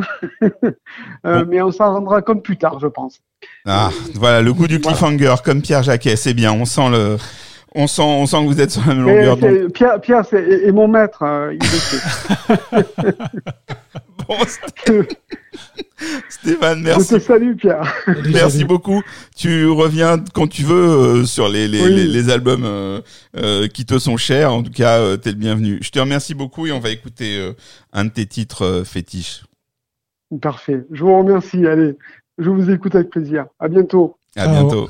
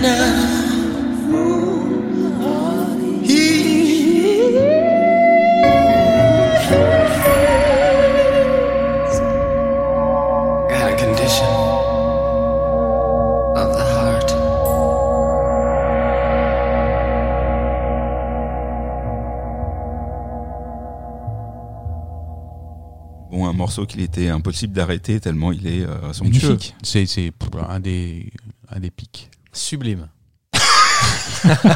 Alors, euh, je rappelle- je il a rappelle- passé, Alors, attends, il a passé rappelle- 6 minutes à ça. casser du sucre sur ça. le dos de ce morceau. Alors Non. ça serait bien Je que rappelle tu que cette pas les émission- coires. que, que pour ceux que ça intéresse, ils peuvent euh, suivre l'enregistrement en direct sur Twitch.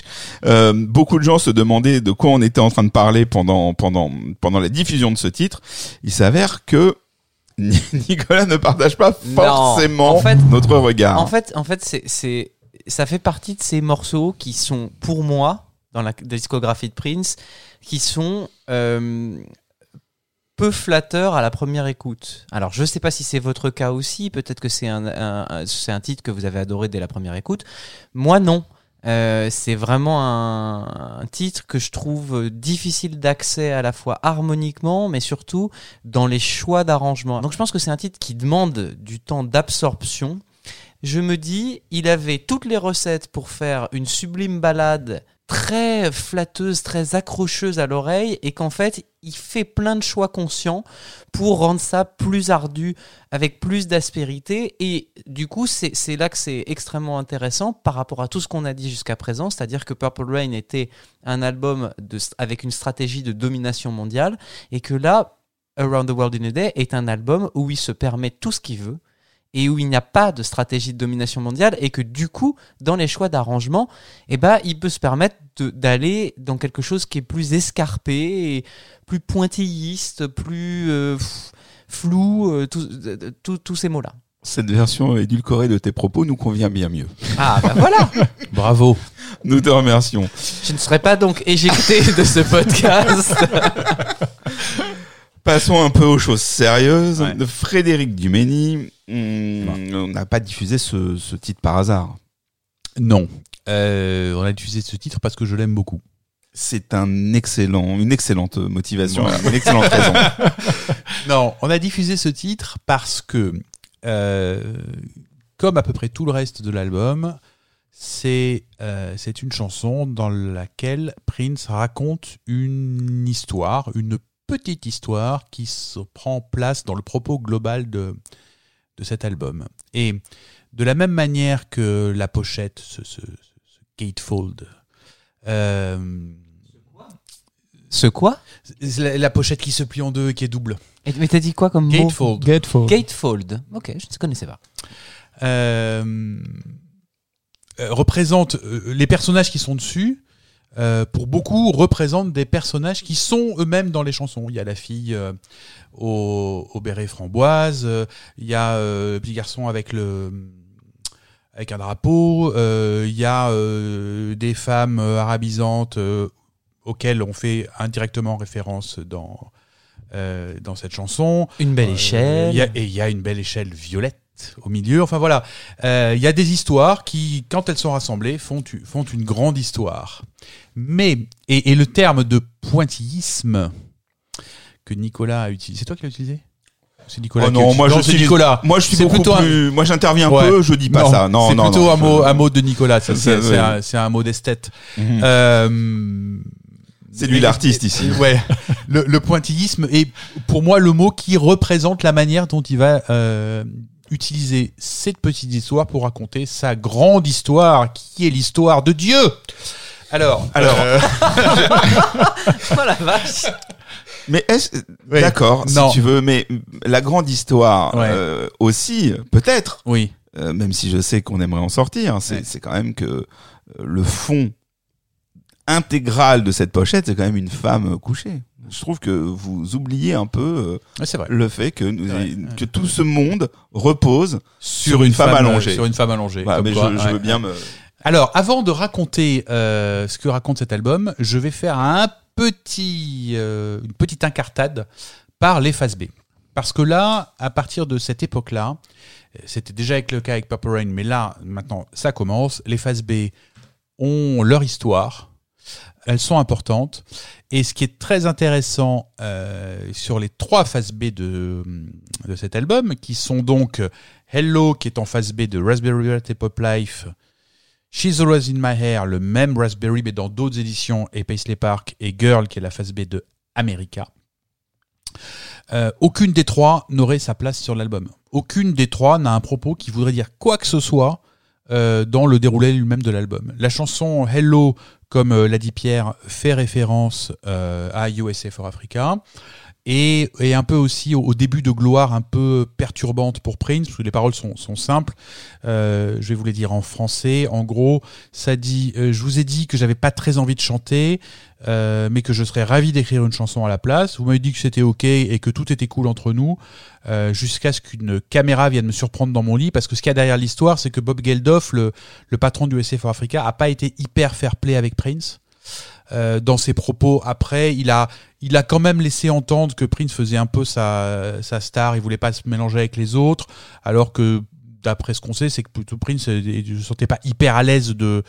Enfin voilà, c'est, il, il est un peu sauvage le garçon. Euh, et puis la nuit, il me semble que la nuit de l'enregistrement, il y avait une histoire où il, passait au commissariat pour payer la caution pour ses gardes du corps. En fait, c'est en réponse aussi à un accident qui s'est déroulé. C'est euh, euh, des photographes ont essayé de forcer la voiture de Prince lorsque Prince euh, rentre dans sa limousine pour prendre une photo.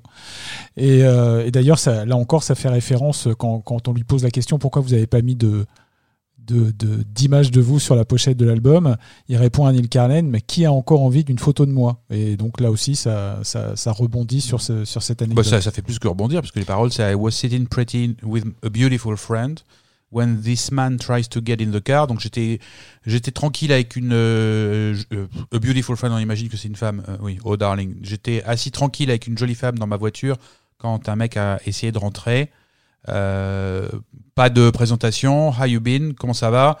Et euh, juste, euh, allez-y, euh, faites une photo. euh, vous êtes une star. Donc euh, Hello, voilà, c'est une, espèce de petite réponse comme ça. She's Always in My Hair est une chanson d'amitié, on va dire. C'est une chanson qui parle de Jill Jones, qui qui est euh, qui, qui comme dans le film Pop Rain finalement, on a l'impression que dans la vie de Prince, elle est elle est, elle est, elle est, elle est une, une phase B elle aussi quoi en fait. Hein, C'est-à-dire que c'est euh, la fille fidèle, bonne copine, qui aimerait bien être un peu plus, et il lui fait une chanson d'amitié vraiment. Euh, la chanson d'amitié qui dit euh, elle est toujours là pour moi, euh, elle est un repère, euh, elle me laisse pas tomber, mais mais c'est pas une chanson d'amour quoi. Et puis Girl, euh, qui est une chanson de cul hein, pour être tout à fait clair, où là c'est du, du Prince pur et dur d'avant quand il a envie de parler de ça. Girl, you excite me so, I want to take you home. Euh, you're dreaming, I scream inside you. I want you the worst way, je te veux de la pire des manières. Euh, the smell of animal lust all over me, le- le- le- l'odeur de la luxure animale est partout sur moi. Girl, you excite me, voilà. Euh, donc c'est une chanson divertissante qui parle de ça, mais ça n'aurait rien à voir euh, sur l'album parce que l'album a un propos. Propos que je me propose de vous donner. Pam, pam, pam, pam, pam, pam, pam. Mmh, mmh. Alors, à la fin de Purple Rain, euh, comme je le disais euh, la dernière fois, Prince nous nous fait rentrer dans un dans un monde suivant. Il a il a fini euh, son voyage à travers la mise en avant de la sexualité comme moyen d'arriver à Dieu, puisqu'il nous a présenté Dieu, à la fois en le faisant parler dans 1999 et en, nous le cachant de manière, euh, en nous le cachant en plein jour à la fin de, Darling Nikki et à la fin de Pop Rain en nous introduisant dans ce dans ce nouveau monde. Donc maintenant que qu'on est euh, dans une nouvelle étape, ben, il prend une euh, une image finalement assez éculée, hein, mais qui est l'image du voyage. Donc il va nous emmener en voyage et littéralement, euh, il va nous emmener dans un voyage around the world in a day, donc autour du monde en un jour, même si le euh, le, le, le, propos le monde et un jour est pas très réutilisé ensuite, mais en tout cas, il nous emmène euh, quelque part et il nous emmène dans une nouvelle manière euh, d'accéder euh, à cet au-delà qui est finalement son obsession depuis euh, des années et qui va durer. Euh, comme je disais, il va utiliser une multitude de petites histoires, donc ça c'est assez nouveau dans la manière de Prince d'écrire des chansons, même s'il a déjà fait Lady Cab Driver, Sister, euh, Little Red Corvette, mais, là ça n'est quasi, il y a, y a rien à la première personne, à part Temptation. Euh, mais sinon, euh, il raconte une histoire. Donc on va partir dans un, dans un voyage. Et finalement, l'album est construit comme une suite d'étapes qui vont donner différents aspects de euh, la manière de vivre une, une bonne vie, comme on disait à une époque, qui n'est pas une vie euh, d'humilité et de tristesse, qui est une vie de joie, mais qui n'est, mais dont on va s'éloigner d'une vie de luxure. La luxure n'est plus quelque chose mis en avant, le sexe n'est plus quelque chose mis en avant. On est plus dans euh, faire la paix avec soi-même, et on verra, c'est le propos de, il nous, il nous le décrit dans dans Paisley Park. Alors si on prend les chansons dans l'ordre, parce que là pour le coup sur cet album on peut prendre les chansons dans l'ordre. On a, euh, on va monter dans un petit train réellement. Il, il- les premières chansons, euh, euh, donc Around the World in a Day, Open Your Heart, Open Your Mind. Donc ouvrez votre esprit. Voilà, on, commence comme ça. Donc on commence sur une nouvelle manière de voir le monde. Train is living all day. Vous pouvez partir tous les jours. Il n'y a pas de notion de aller vite, on se dépêche. C'est vraiment quelque chose de simple et de bienveillant. Et and laughter is all you pay. Le seul prix qu'il y aura à payer, finalement, ça va être les rires et la joie. Et c'est le thème qui va traverser ça. Euh, soyons heureux. On a l'impression que euh, Prince a fini de se battre à- en, ayant accédé finalement à la gloire interplanétaire. Euh, Hello Syracuse and the World, dit-il euh, en concert. Euh, maintenant, il est apaisé et il peut être heureux. En tout cas, c'est ça qu'il va rechercher. Euh, il s'adresse aux gens qui se sentent seuls. Euh, Loneliness already knows you, there ain't no reason to stay. Euh, allez, on y va. Il y a même Prince qui dit I think I know a better way. The little one will escort you. Donc c'est vraiment d'une naïveté folle. Je, sais comment y aller et The little one will escort you.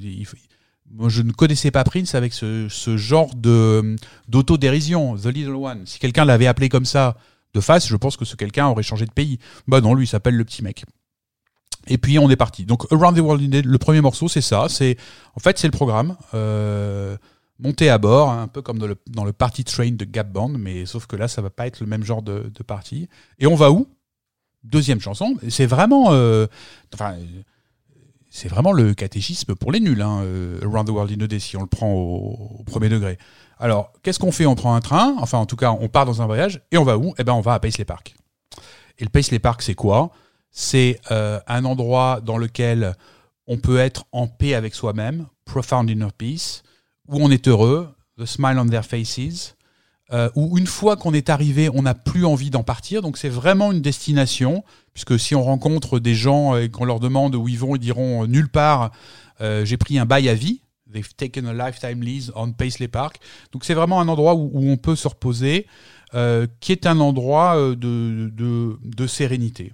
Et ça revient tout le temps, la sérénité, euh, place in your heart. Et une fois qu'il a dit ça, une fois qu'il a dit le propos, là, les deux derniers couplets sont des couplets où là, il commence déjà à se mettre à nous raconter des histoires. C'est-à-dire qu'au lieu de nous d'être vraiment didactique, euh, comme dans Around the World in a Day et dans le début du morceau, il nous raconte deux histoires. Euh, L'histoire d'une femme euh, dont le mari n'a pas été très gentil avec elle, qui vit dans l'amertume, et il lui dit allez, viens avec nous. Tu seras en paix avec toi-même et qui sait, tu pourras même le, le pardonner. Donc c'est il y a, y a un côté paix intérieure réellement, là, euh, très premier degré. Et une deuxième histoire dans laquelle il parle plus de la société, où il parle d'un homme qui vit euh, dans une situation, euh, dans un ghetto, dans une situation pas facile, où il est assommé par les impôts. Et là, il y a une première in- incursion un peu politique de Prince, puisqu'il y a le, le, le groupe de phrases qui dit euh, Whoever said that elephants were stronger than mules Donc, y a qui dit que les éléphants sont plus forts que les, les ânes. Euh, et aux États-Unis, l'éléphant, c'est le symbole du Parti républicain, donc plutôt la droite, euh, alors que l'âne est le symbole du Parti démocrate, donc plutôt la moins droite. Parce que n'exagérons rien. Euh, mais en gros, c'est c'est un propos sur le fait que euh, un peu de compassion ne fait pas de mal et que le modèle n'est pas forcément le modèle typique américain de euh, chacun contre tous. Donc voilà, on sait où on va euh, et à peu près à qui on va s'adresser, aux, gens seuls et aux gens qui en, qui en chient un peu dans la vie. Et on leur propose un, chemin de, vers la joie. Pas encore vers la rédemption, mais, mais vers la joie. Et là, on arrive à Condition of the Heart, qui pour le coup est vraiment construit comme une chanson qui un propos sans jamais l'énoncer, mais en l'illustrant de plusieurs, euh, de plusieurs euh, éléments. Donc Condition of the Heart, ça se traduirait par euh, euh, a condition, c'est une maladie chronique, un truc, un empêchement. Quand on a une condition en anglais, ça veut dire ça. Ça veut dire, c'est, euh, j'ai un problème de dos, j'ai un problème. On dit, I have a condition. Donc, condition of the heart, c'est en gros le cœur qui, qui, qui, qui blesse de manière euh, lancinante et, euh, blessante comme ça sur, euh, sur la durée. Et il nous raconte plusieurs histoires. Donc, il nous raconte, alors à chaque fois, on peut en avoir deux lectures. Soit on, pense qu'il parle de lui et que c'est une histoire qui lui est arrivée, soit on peut penser que c'est plus métaphorisé. Donc la première histoire, c'est sur euh, euh, un homme qui envoie une lettre euh, à une fille à Paris qui ne lui répond jamais, et donc il est triste. Il y a eu des, longues, longues, longues discussions sur si c'est Prince, qui est cette fille à Paris. À ma connaissance, personne ne la connaît. Je ne sais pas.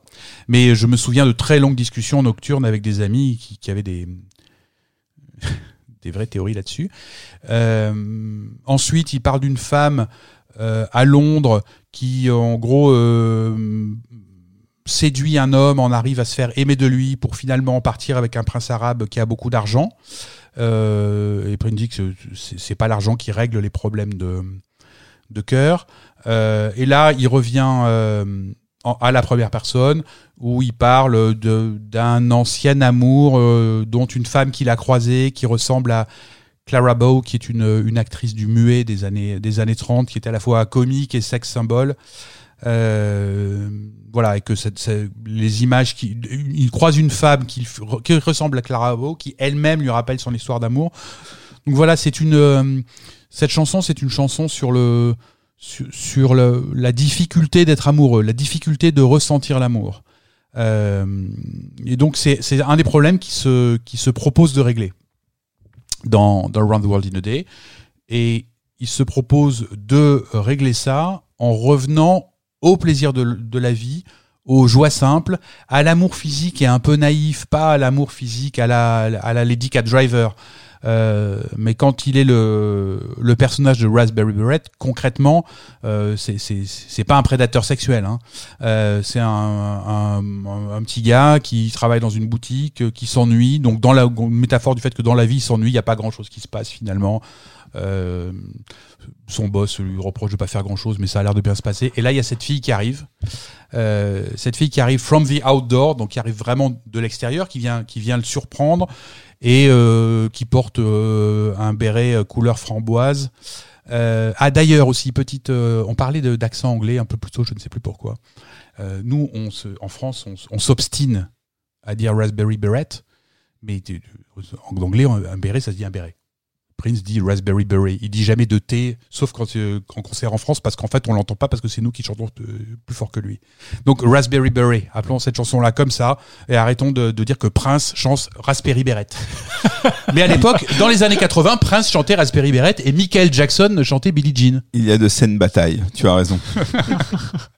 Euh, voilà, donc cette chanson, euh, voilà, je pense que tout le monde la connaît. C'est la chanson d'un dépucelage, mais qui se passe bien, et son dépucelage à lui, pas son dépucelage à elle, parce que euh, elle a l'air d'être euh, plus aguerrie que lui. Euh, et là, on arrive sur Tambourine.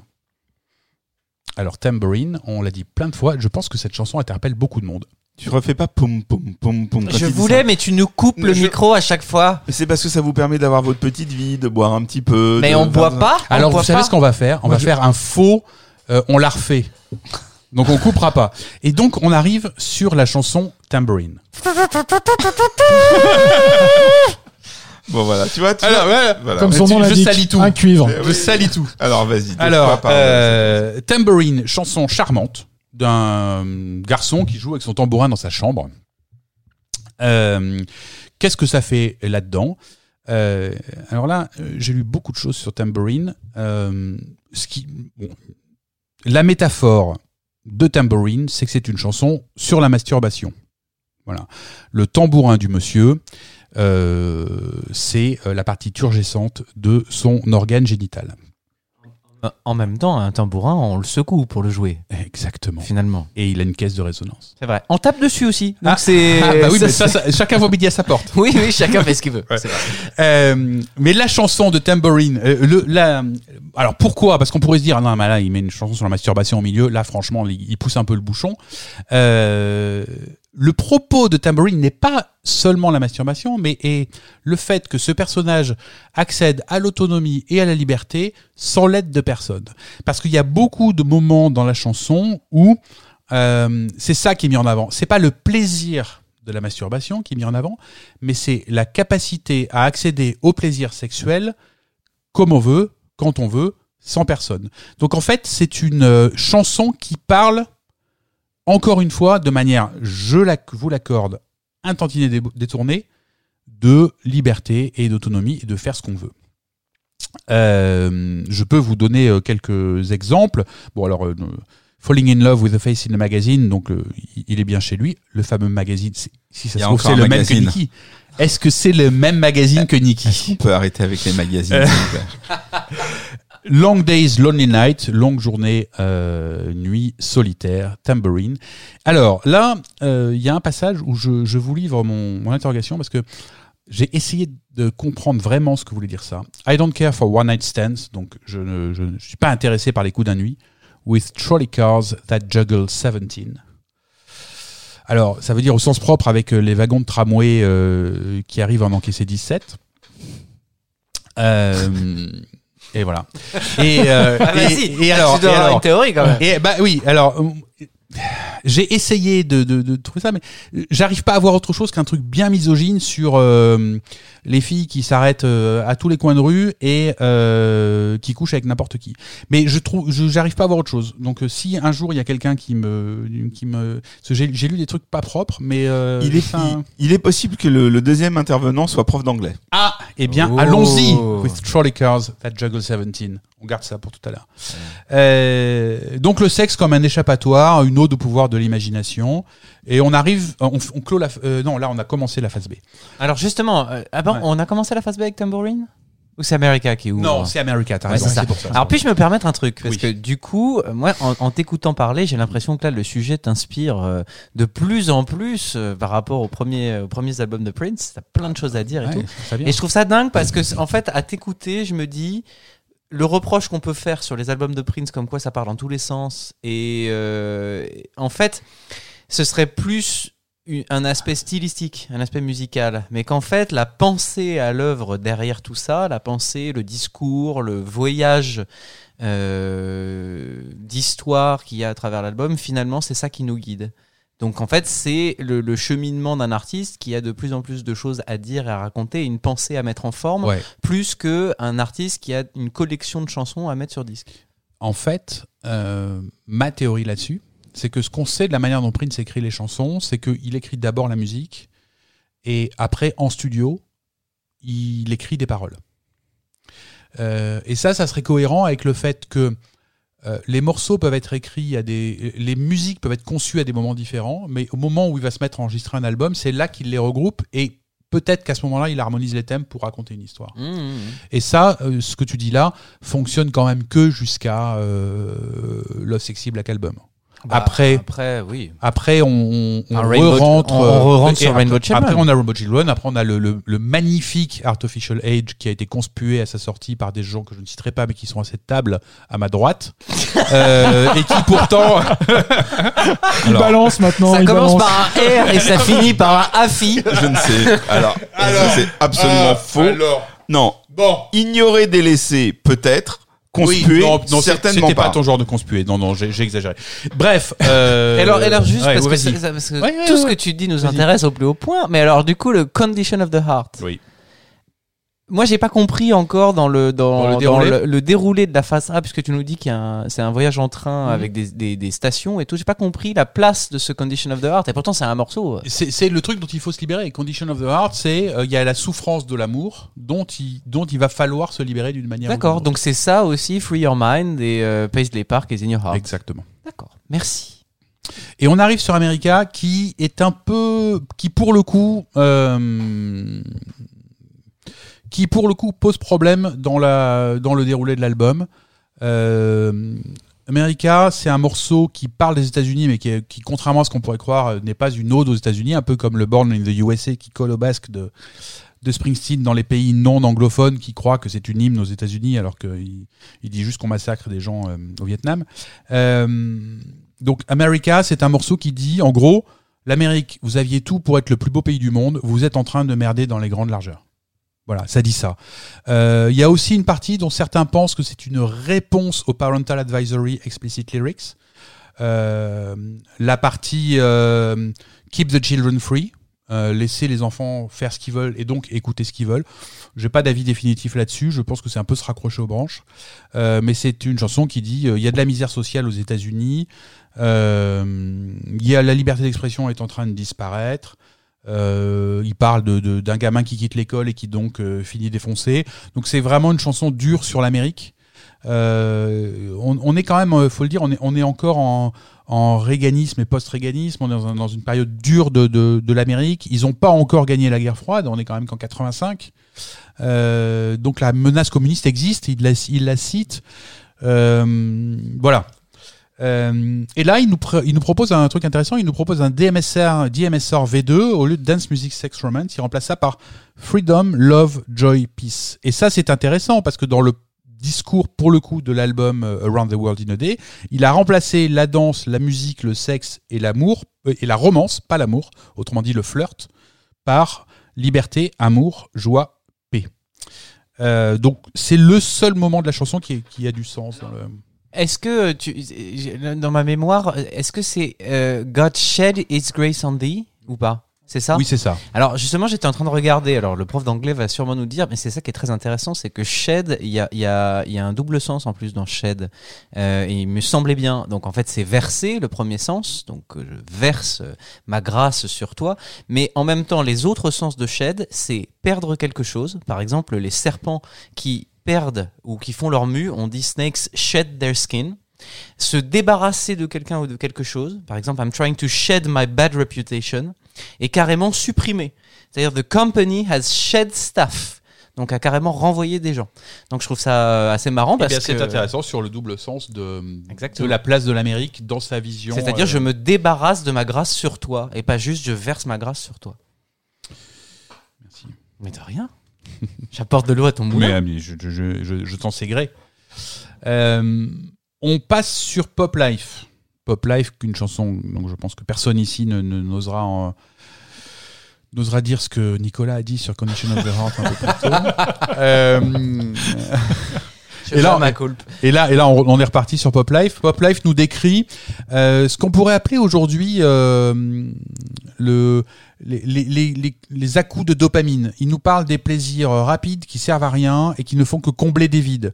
Donc, quand, si on est dans le dans euh, la pensée de Paisley Park qui est faire la paix avec soi-même, Pop Life nous parle de ce qui dans le monde d'aujourd'hui nous empêche de faire la paix avec nous-mêmes. Les petits désirs, euh, les petites frustrations et les manières rapides de les assouvir. Euh, la recherche d'argent. Euh, donc, est-ce que ce qui te rend malheureux, c'est le fait que que le facteur n'ait pas mis ton billet de loterie, enfin ton, chèque dans ta boîte aux lettres, dans celle de quelqu'un d'autre? Euh, ta vie de famille, tu voulais un garçon, euh, enfin c'était un garçon, tu voulais une fille, bon c'est bon, on va se détendre, c'est pas non plus très grave. Euh, les problèmes psychologiques, what's euh, what that underneath your hair? Is anybody living there, donc la, manière dont, dont l'Amérique commence à sombrer là-dedans, et il finit sur les programmes de drogue, puisque ce que tu te mets dans le nez, c'est là que part tout ton argent. Mais une fois qu'on est tombé dans la, dans la, enfin, la rivière de, de l'addiction euh, se déroule, et, et quand tu seras en feu, euh, il y aura plus rien pour, euh, pour éteindre cet incendie. Donc c'est un appel. euh, Pop Life est un appel à se recentrer sur soi-même. Donc on voit bien que dans les étapes de, de cette paix intérieure, il y a un côté euh, concentrez-vous sur ce qui est essentiel. Et là, on arrive. Le, Ouais. le titre pourrait parler euh, de l'addiction euh, que tu viens de- d'évoquer de Maurice Day et Vanity. Vanity? Exactement. oui, D'ailleurs, oui. j'aimerais bien un jour qu'on se demande comment Prince a rencontré Vanity. Il y a des- Alors, Euh, Il y a une très très Ouais. grosse euh, bibliographie euh, qui a existé avant le décès de Prince, c'est beaucoup plus aujourd'hui, et il semblerait que le, le récit de leur rencontre change en fonction de, de l'auteur du livre. En Donc, gros, ils sera- étaient tous là. ils étaient, Mm. ouais, ils, en tout cas, ils ont tous un avis. Ouais. Voilà, Comme fin au de parenthèse. Comme au palace. comme au palace. Mais c'est là d'ailleurs qu'ils se sont rencontrés. Euh, Et là, on arrive sur la chanson, la chanson qui nous donne la clé, qui est cette fameuse échelle violette. Everybody's looking for the ladder. Everybody wants salvation of the soul. tout le monde est à la recherche de l'échelle, qui est quand même une, une, métaphore qui n'en est pas une tellement évidente, de la recherche de verticalité et donc de lien entre euh, ici-bas et là-haut, donc entre le, le spirituel et le, et le temporel. Avec toujours cette couleur violette qui est la dernière du toujours cette spectre, couleur violette, qui nous exactement. amène vers l'invisible. Qui- exactement. Euh, Euh, euh, Et- si, oui, si- si, si je puis juste interrompre, sur la Bien pochette, elle est jaune. ah oui, bah alors, elle est décrite comme violette dans une autre chanson, Ouais. je retrouve. Tu as raison. Euh, Ah merde. eh merde. Ah, ah, ah. Putain, les imprimeurs, ils font vraiment n'importe quoi. Ouais, vraiment n'importe quoi. Euh, Pierre, il t'en veut de lui avoir demandé une fois dans quel club avait, avait eu lieu le, un, un show. Il avait pas la réponse. Il a, il a, mais depuis, il, est, il a nourri, il, a est nourri fourbe. sa, sa Il, vengeance. il est fourbe, il est fourbe. Il l'a pas fait la fois suivante, t'as vu? Il a attendu Non, non, qu'il bah, bah, attends, sa ça- garde. Bah ça, c'est la vengeance, c'est un plat qui se mange froid. Euh, donc, cette chanson, The Ladder, parle d'un roi autoritaire euh, qui est donc euh, riche, euh, avec une femme euh, qui voudrait l'aimer, en tout cas qui lui offre son amour. Euh, il a donc le pouvoir, il a l'argent, il pourrait avoir les satisfactions euh, physiques des femmes autour, autour de lui, et pourtant ça n'est pas assez. Cet homme est malheureux. Ce qu'il cherche, euh, c'est euh, la spiritualité. The king was looking for the ladder. Euh, et ce, le chemin qu'il a à parcourir sera, euh, sera difficile, sera douloureux, mais le fera arriver à finalement à la satisfaction qui est une satisfaction spirituelle. Donc cet, cet album nous raconte l'histoire de d'a- à la fois d'apaisement, d'appel à la joie et de recherche d'une spiritualité simple. En ce sens, c'est en effet, euh, c'est en effet assez hippie comme euh, manière de voir les choses. Euh, se, se débarrasser des, du matériel, se recentrer vers, vers soi. Et l'album pourrait finir là-dessus. C'est- L'album pourrait finir sur The Ladder en nous disant, oui, pardon, Ravi. Mm, Ce n'est pas rien. Le moment où euh, Prince évoque euh, l'échelle violette sur laquelle il faut grimper, c'est dans Round World in a Day. Ouais, c'est ça. Donc Ah c'est oui. à l'ouverture du, du disque. Voilà. Euh, donc le jaune est une métaphore du violet, ça, ça se complique. Euh, donc voilà, il, il pourrait avoir fini. C'est-à-dire qu'il pourrait avoir fini. L'album là est complet. Sur The Ladder, l'album est complet puisque Prince nous a donné sa méthode pour accéder euh, à la sérénité et à la spiritualité. Encore une fois, la paix intérieure, se débarrasser des soucis anodins et, et matériels, se recentrer sur la sexualité, sur la spiritualité. Sauf que on reste humain. Et là arrive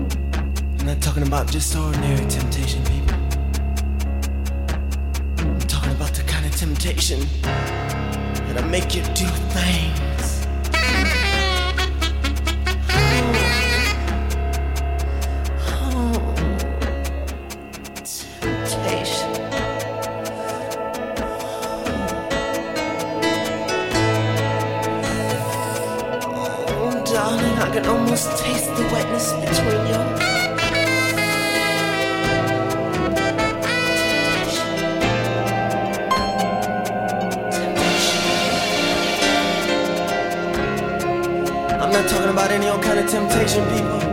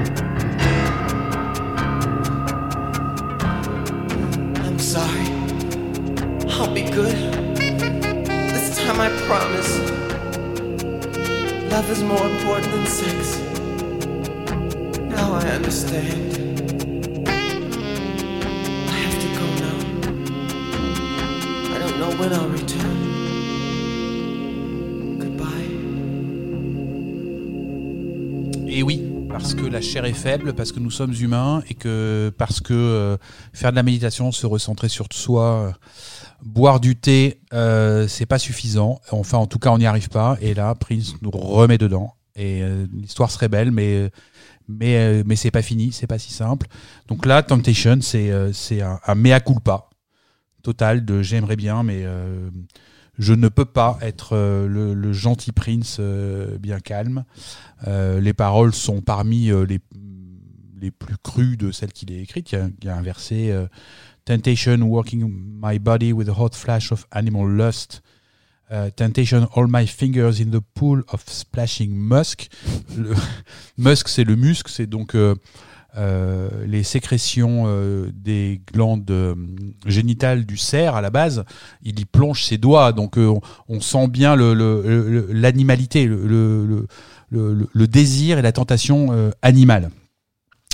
Et euh, souvenez-vous l'intro de, de 1999, Don't worry, I won't hurt you, I only want you to have some fun.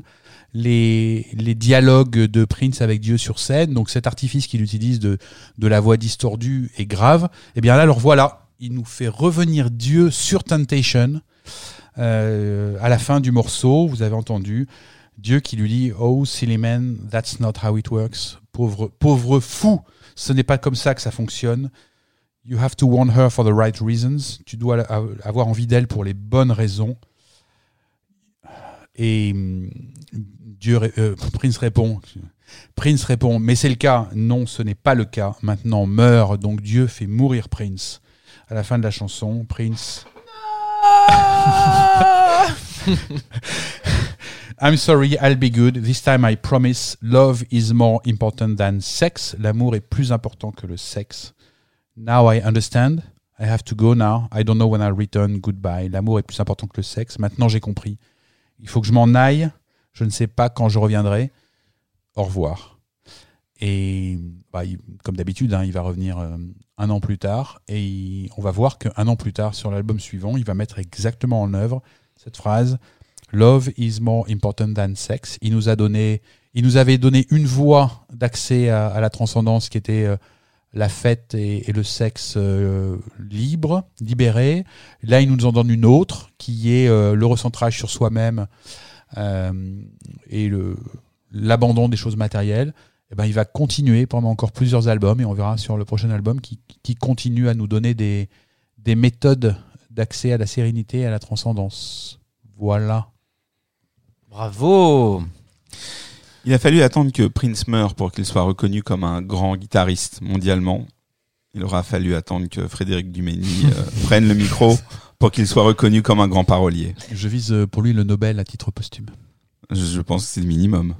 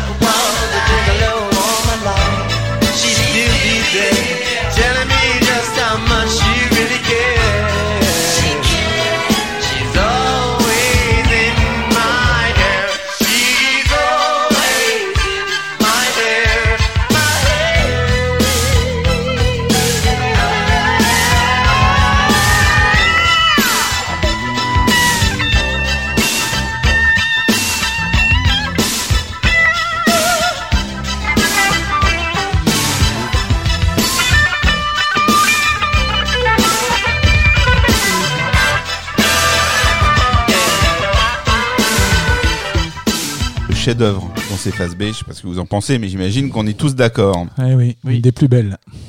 Nous Ouais. accueillons Christophe. Bonjour Christophe. Bonjour. Bonjour à tous. Ah, très bien, on t'entend. Qui était euh, intervenu sur une émission, euh, sur un podcast précédent. Donc, euh, ben voilà, bienvenue à nouveau, welcome back.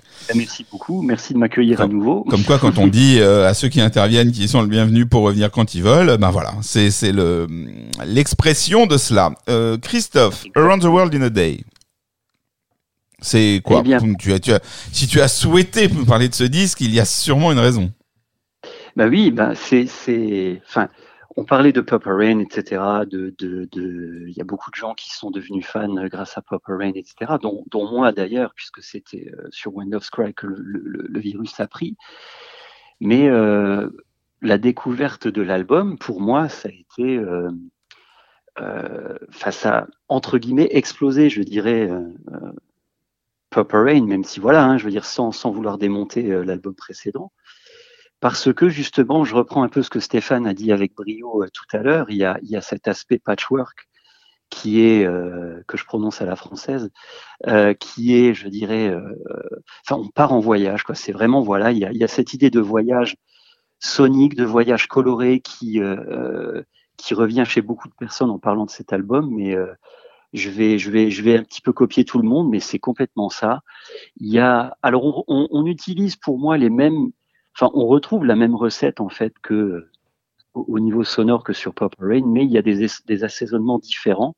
L'emballage en fait est différent, je dirais même les emballages sont différents. Et euh, euh, le gars, il se, il se réinvente sans arrêt. Et euh, c'est super impressionnant. Je veux dire, ça, ça part loin. C'est euh, le mec, il essaye, il est complètement libre.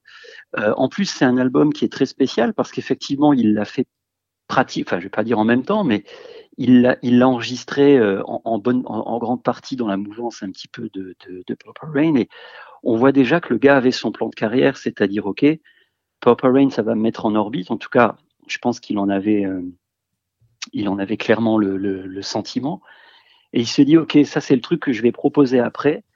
Euh, je veux dire le, le gars savait déjà ce qu'il allait euh, euh, ce qu'il allait déjà proposer, euh, je dirais, à sa, à sa fanbase quelque part. Donc quand même, le mec, il a vraiment créé, euh, j'entendais tout à l'heure qu'il créait une œuvre, mais c'est complètement ça.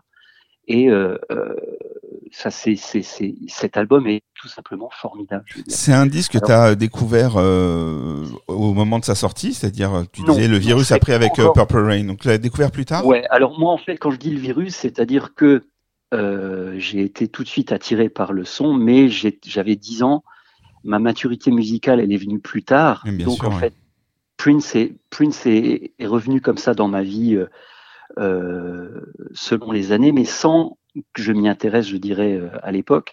Donc, c'est à partir de, de Batman où tout, voilà, où j'ai complètement rendu les armes et je me suis dit, allez hop, on y va. Et donc, les, les albums précédents, je les ai pratiquement réécoutés dans l'ordre aussi. Euh, j'ai fait quelques tricheries quand même. Et, euh, et c'est une expérience assez intéressante, je pense, de faire ça aussi, euh, parce que franchement, euh, puisque déjà à partir de Batman, de Batman, il y avait déjà des rumeurs qui disaient voilà, Prince, euh, c'est plus ce qu'il était, etc.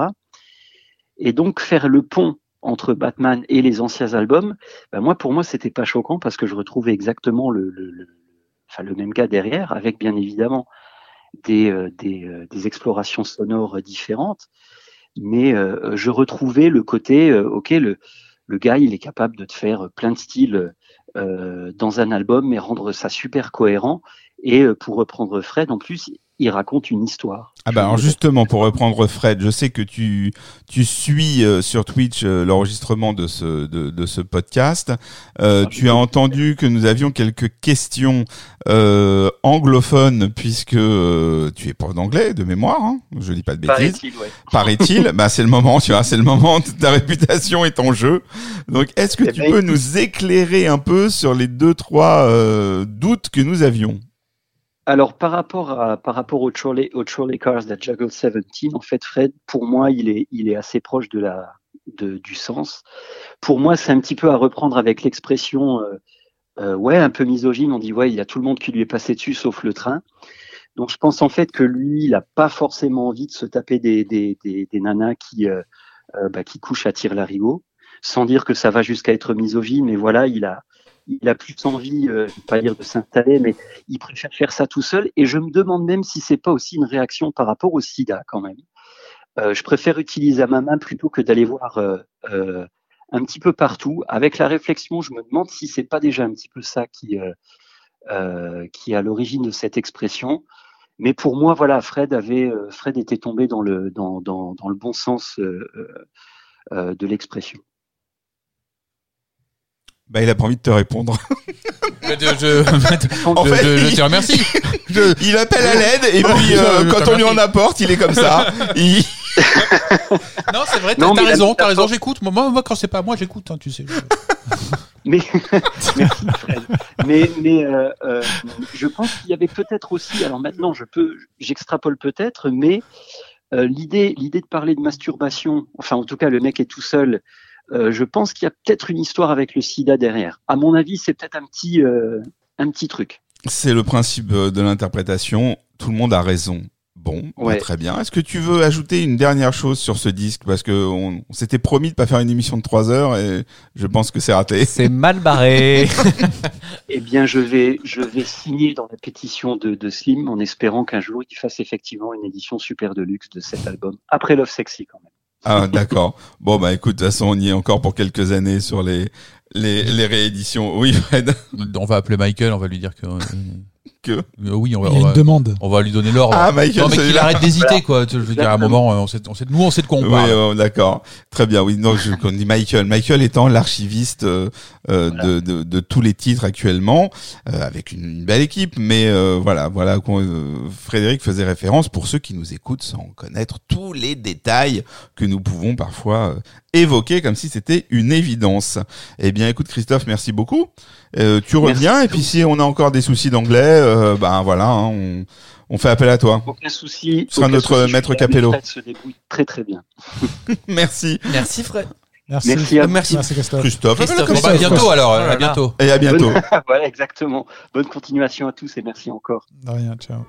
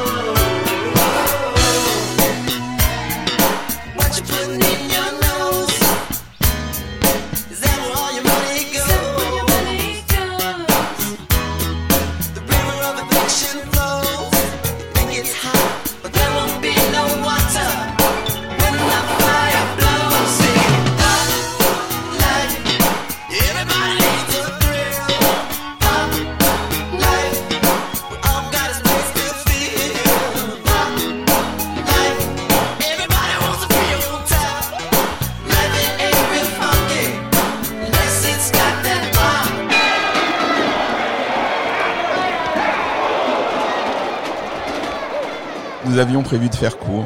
Voilà celui qui va, une fois de plus, tordre le cou à ce vœu pieux. Nicolas Gabé, avec un micro et un ordinateur aujourd'hui, une fois Oui. n'est pas coutume, pas de clavier. Non. Eh bien, très bien. Non, parce que j'ai envie de vous faire écouter plein de choses et Mm. donc euh, ce sera plus facile. Et surtout, l'album euh, Around the World in a Day est déjà suffisamment riche en termes de, de production, en termes de son, euh, de, que, du coup, en fait, décrire les choses et essayer de décortiquer un peu euh, les différents euh, plans, comme on parlerait d'un tableau, et ben ça suffit déjà. Donc, je vais vous faire écouter des choses aujourd'hui. Donc, le rappel. Purple Rain, c'était l'album de la domination mondiale. Et donc, comme je vous avais dit, les quatre piliers, c'est usine à condensé parfait dans le sens où il y avait des versions longues et il réussissait à faire des formats radio, 4 minutes, 5 minutes maxi, en gardant la substantifique moelle à chaque fois. Euh, L'ambiguïté harmonique, j'espère que vous avez tout compris à la, la dernière fois, que vous vous souvenez bien des modes mixolydiens et tout ça. Oui. Oui. Je, je, je, je, je- je n'en ai pas loupé une miette. Ah, c'est bien. Mais on s'emballe pas parce qu'il est capable de poser des questions. donc, c'est On l'attend, on l'attend de près. C'est vrai. révisé hier soir, moi. et l'influence du rock progressif qui était quand même très importante pour Purple Rain. Euh, donc on, on a laissé Prince là-dessus et surtout Prince nous quitte sur l'album Purple Rain avec ceci.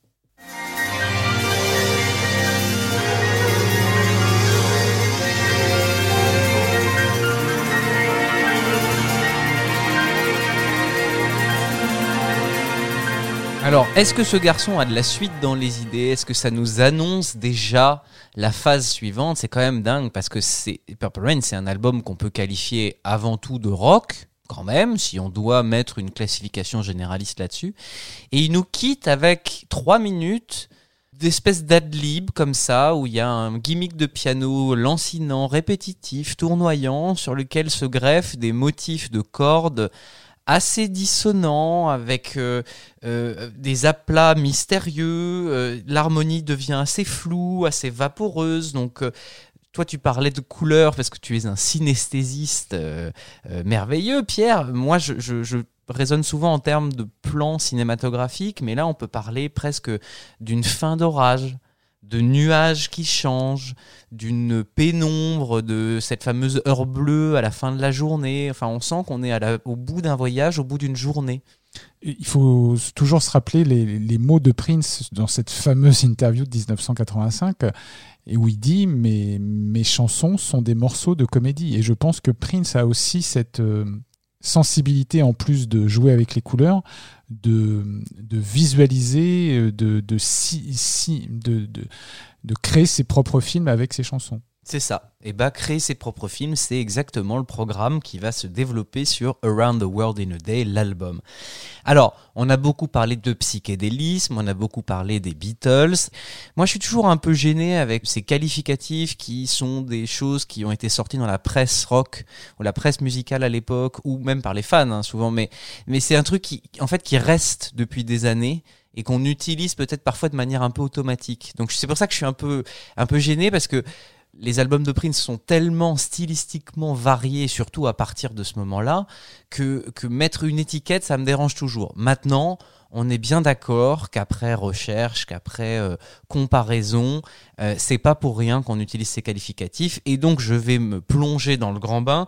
Déjà, on a parlé de psychédélisme. Donc, le psychédélisme, ça vient du grec ancien psyché, qui veut dire âme, et Delun, qui veut dire rendre visible ou montrer. Donc, de manière littérale, rendre visible l'âme. Donc c'est un mouvement qui apparaît en parallèle du mouvement hippie dans les années 60, avec l'usage de cette fameuse drogue qui est le LSD, qui ouvre les portes de la conscience. Cette drogue nouvelle nous amène des hallucinations, une sensation d'extase, une introspection. Donc effectivement, ça donne lieu à la fois à des recherches visuelles du moment qui ne sont pas à négliger parce que dans l'art psychédélique, c'est surtout des courbes sinueuses, des enchevêtrements de lettres qui se multiplient à l'infini. On a par exemple le logo de Around the World in a Day qui est vraiment très très caractéristique et qui ressemble beaucoup aux affiches de Woodstock. Euh, donc c'est des, formes féminines. Euh, on n'est pas là pour rendre les choses directes.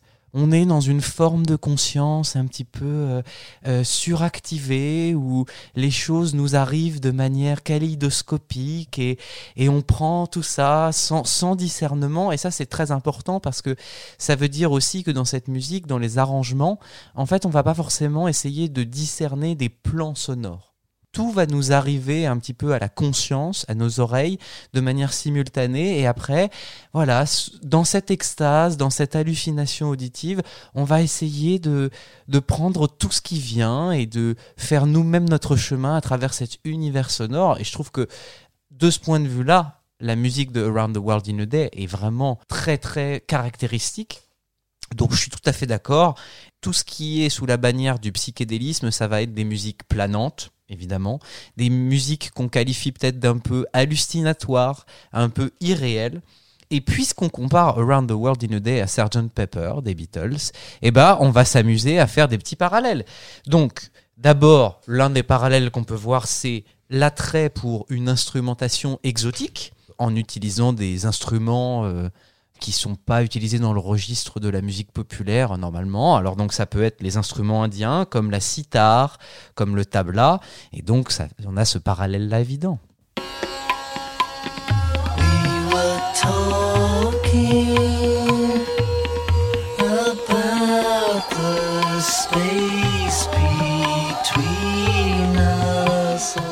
Qui donne lieu à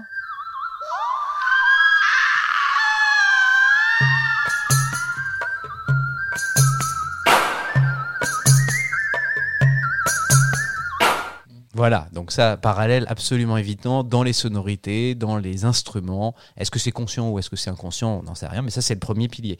Le deuxième pilier, c'est que les morceaux comprennent souvent des longs passages instrumentaux. Alors pareil, on va regarder chez les Beatles, et parfois des longs passages instrumentaux expérimentaux.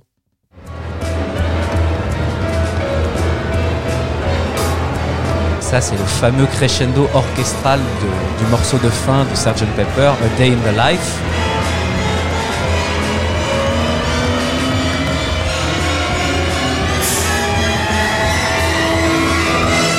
Et dans sa version intimiste chez Prince, on a plutôt quelque chose de pointilliste comme ça.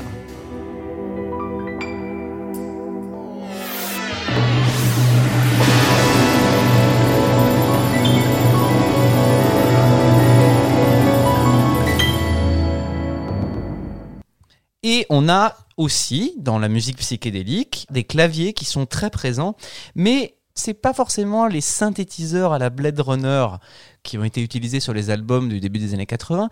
C'est des, des claviers qui ont peut-être ressemblent plus à la voix humaine que les synthétiseurs futuristes.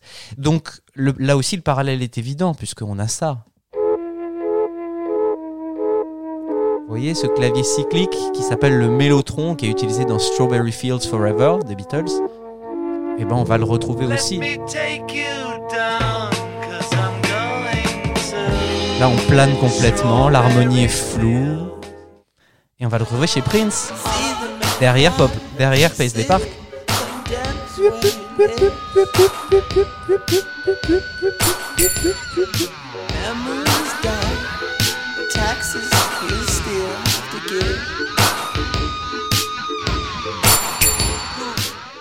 Les cymbales indiennes, évidemment. Donc voilà, déjà avec ces trois parallèles-là, dans les trois piliers de la musique psychédélique dont je vous ai parlé, les parallèles sont absolument évidents. Alors moi, je rajouterais une chose. Psychédélisme, d'accord. Mais moi, je parlerais aussi de musique impressionniste, si on doit se référer à des mouvements artistiques.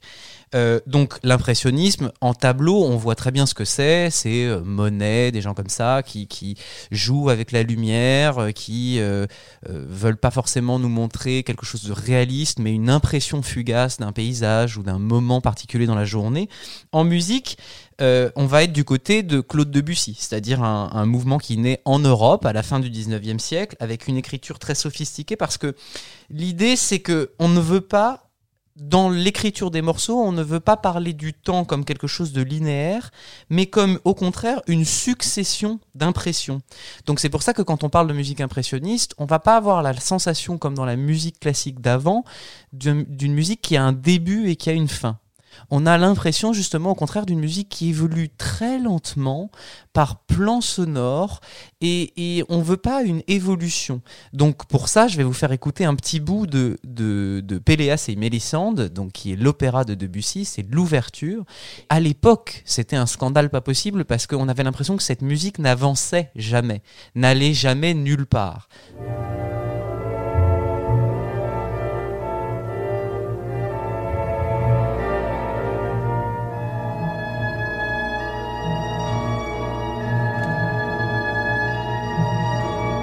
Vous voyez, c'est une harmonie un peu floue. On se perd un petit peu là-dedans. Bien sûr, il y a un motif mélodique qui arrive, mais tout ça est un petit peu flou. Et donc, c'est ça qui est fascinant parce que vous remettez Condition of the Heart, en tout cas l'intro, il y a quand même des parallèles assez évidents. Donc voilà, moi je dirais d'accord pour le psychédélisme, mais j'aimerais bien qu'on parle aussi d'impressionnisme parce que cette notion d'harmonie floue, elle est capitale pour la compréhension de cet album. Donc voilà, maintenant qu'on a les qualificatifs euh, j'allais dire, de mouvement artistique. On va parler du contexte. Donc, on est d'accord, monsieur Pierre Jacquet, on a combien d'albums faits par Prince, que ce soit les siens ou les protégés? On est une dizaine, là, je dirais 12, 13. Euh, oui, on est dans l'ordre de la dizaine. C'est ça, parce qu'on prend, début, ouais. on prend les siens, on prend The Time, on prend Vanity Six, on prend de, de, de Family, on prend Shilahi. euh, euh, ça fait, ça fait Mm. beaucoup de monde. Le mec, on peut déjà dire que là, il a vraiment tout fait parce qu'en 7 ans, euh, avoir fait autant d'albums, c'est quand même, quand même une, une anomalie dans le paysage musical. Il a vraiment tout fait, il travaille très vite. Le mec est de moins en moins cérébral, de plus en plus instinctif, et ça donne lieu à des produits peut-être moins finis. Alors j'utilise cette expression, euh, euh, je- ma volonté n'est pas de choquer, mais souvent quand on découvre en fait les inédits de cette période, on se dit aussi tiens c'est marrant, en fait c'est pas forcément des morceaux aboutis. Ça peut donner lieu parfois pour des auditeurs comme moi qui découvrent ça un peu a posteriori à une, sensation de, de difficulté d'accès parce que le chemin est moins balisé. Donc on a pour moi deux caractéristiques majeures de, cette attitude-là et de, ce Prince à cette période de sa vie, qui est que il peut se permettre un album plus expérimental et il peut se permettre un son moins léché. Donc ça, le son moins léché, c'est très important parce que euh, tous les, les témoins de l'époque parlent des conditions d'enregistrement de cet album. Purple Rain, c'est un album qui a été enregistré majoritairement au Sunset Sound de Hollywood, qui est un studio euh, qui est vraiment l'un des, studios le plus dernier cri de l'époque. Là maintenant, Prince, il travaille depuis euh, les sessions Purple Rain avec Susan Rogers, qui est donc son ingénieur du son, euh, technicienne du son euh, euh, attitrée et touche à tout, euh, qui est sa protégée, en qui il fait totalement confiance et qui le, le suit dans toutes ses sessions d'enregistrement. Et il va effectivement répéter et enregistrer dans ce, studio, qu'on peut appeler studio entre guillemets, qui est donc un entrepôt au 9025 Flying Cloud Drive dans la banlieue de Minneapolis, à Eden Prairie. C'est un bâtiment en bois avec un toit en tôle. Par rapport au, Sunset Studio, c'est quand même un, changement drastique de, de, de standing, quoi. Et, euh, et alors, ce qui est drôle, c'est que c'est donc un bâtiment où il convoque son groupe presque tous les jours pendant plusieurs mois, mais surtout, Susan Rogers, elle nous explique qu'à l'époque, son matériel d'enregistrement, en fait, était quasiment à même le sol et qu'il y avait même plus de séparation entre la cabine d'enregistrement et la régie de mixage qu'il y a traditionnellement dans un studio. C'est-à-dire que traditionnellement dans un studio, on a vraiment l'équipe technique qui est séparée par un mur et par une vitre des artistes. C'est à la fois important pour le son, mais c'est également symbolique parce que c'est deux mondes qui doivent être séparés. Là, en fait, les deux mondes ne sont pas séparés et interagissent les, uns avec les autres. Et alors, l'une des difficultés de ça, c'est que Suzanne Rogers, elle est dans la pièce où les mecs jouent. Donc dans la pièce où il y a la batterie qui fait du son, euh, dans euh, la pièce où il y a des haut-parleurs qui diffusent la voix en direct avec les retours, les bains de pieds, donc les enceintes que chaque musicien a à ses pieds pour écouter son son. Euh, il faut qu'elle enregistre ça avec toutes ces contraintes. Alors que d'habitude, dans un studio, on est dans un environnement assez stérilisé où chaque musicien entend ses instruments dans son casque. Il n'y a pas de repisse, comme on dit, c'est-à-dire un instrument euh, qui diffuse du son et qui est repris par le micro d'un autre instrument. Donc c'est des conditions d'enregistrement très difficiles. Et ce que Susan Rogers a à nous dire là-dessus, c'est que pour Prince, les subtilités effectivement de la prise de son étaient absolument secondaires par rapport à la magie d'une performance particulière. Donc juste pour vous pour vous montrer un petit peu, alors c'est subtil tout ça, mais elle nous parle de la différence par exemple entre Paisley Park, le morceau qui est enregistré dans cette euh, cet entrepôt et Pop Life qui est enregistré au Sunset Studio, donc là où a été enregistré Purple Rain. Et ben la différence de son, elle est quand même assez criante. Donc je vais vous faire écouter les deux la suite, en tout cas des petits bouts.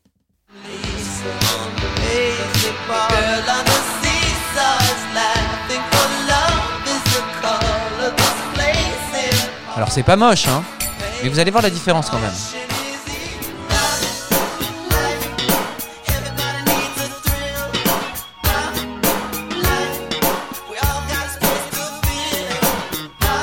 Est-ce que ça vous parle? Vous entendez la différence ou pas? Bon. Et vous, vous, vous, vous l'entendez à quoi particulièrement? L'am- à la Reverb. fois l'ampleur et la netteté du son. quelque Exactement. chose de- Exactement, ouais, c'est ça. Paisley Park, c'est un morceau où il y a des trous. On, dirait qu'il y a des trous dans le mixage. Déjà, dans le choix d'instrumentation, euh, c'est assez caractéristique puisqu'on n'entend même pas de basse.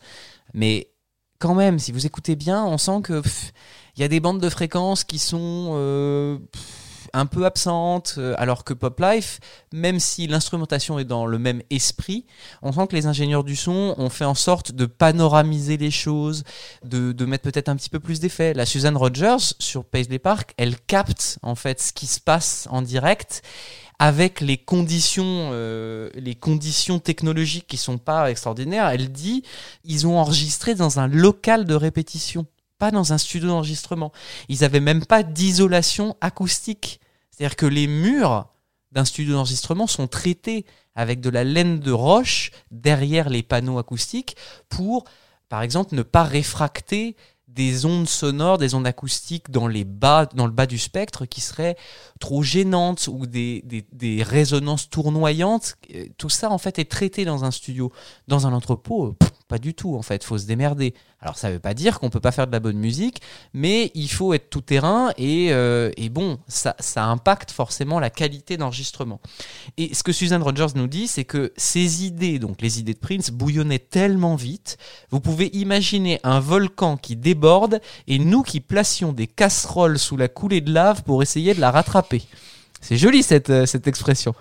Donc c'est à cette vitesse qu'il travaillait et à cette vitesse-là, bah, la haute fidélité, eh ben on s'en balance un peu. À un moment donné, quand c'est Pink Floyd qui fait Dark Side of the Moon, il passe des mois et des mois, des mois et des mois sur un album. Bon, bah Prince, il peut pas se permettre ça. Around the World in a Day comparé à, à Purple Rain ne pourrait jamais gagner un Grammy Award de la meilleure performance technique.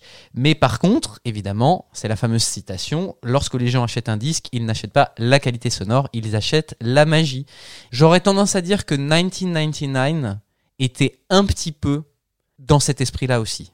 Moi, je trouve que le, mixage de, de, de 1999 euh, avant la remasterisation de Bernie Grundman, euh, c'était pas que c'était fait avec les pieds, mais on sent que c'est voilà, c'est difficile de, de mélanger tout ça et on sent qu'il faut que ça aille vite. Donc euh, ça fait partie du charme aussi de, de cette production. Voilà, donc ça c'est très très important. Alors maintenant, quid de l'album en tant que tel? On est d'accord, c'est un virage pas à 180 degrés, mais assez drastique par rapport à, ce côté euh, très rock, euh, cette guitare un peu tape à l'œil hendrixienne de, Purple Rain. On n'a pas beaucoup d'accroche pop finalement. Certes, on a euh, Raspberry Beret qui, vient sauver un peu l'ensemble pour l'auditeur un peu feignant, mais finalement les accroches pop elles sont difficiles d'accès parce que les morceaux, quand ils vont être joués en live, on va redécouvrir un peu ce côté immédiat, ce côté direct, mais c'est un album qui est peut-être plus cérébral, plus intime, effectivement, plus stimulant par rapport à tout le discours qui doit être dit. Alors, même les sons de la ligne drum vont changer par rapport à Purple Rain. Par exemple, le, morceau qui ouvre Purple Rain, c'est Let's Go Crazy, et voilà le son de la ligne drum de Let's Go Crazy.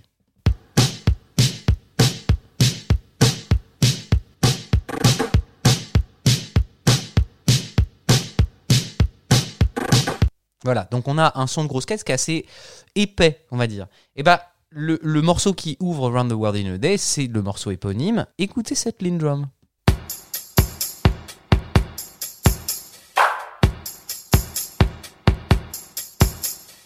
Même la grosse caisse, en fait, n'a pas le même timbre.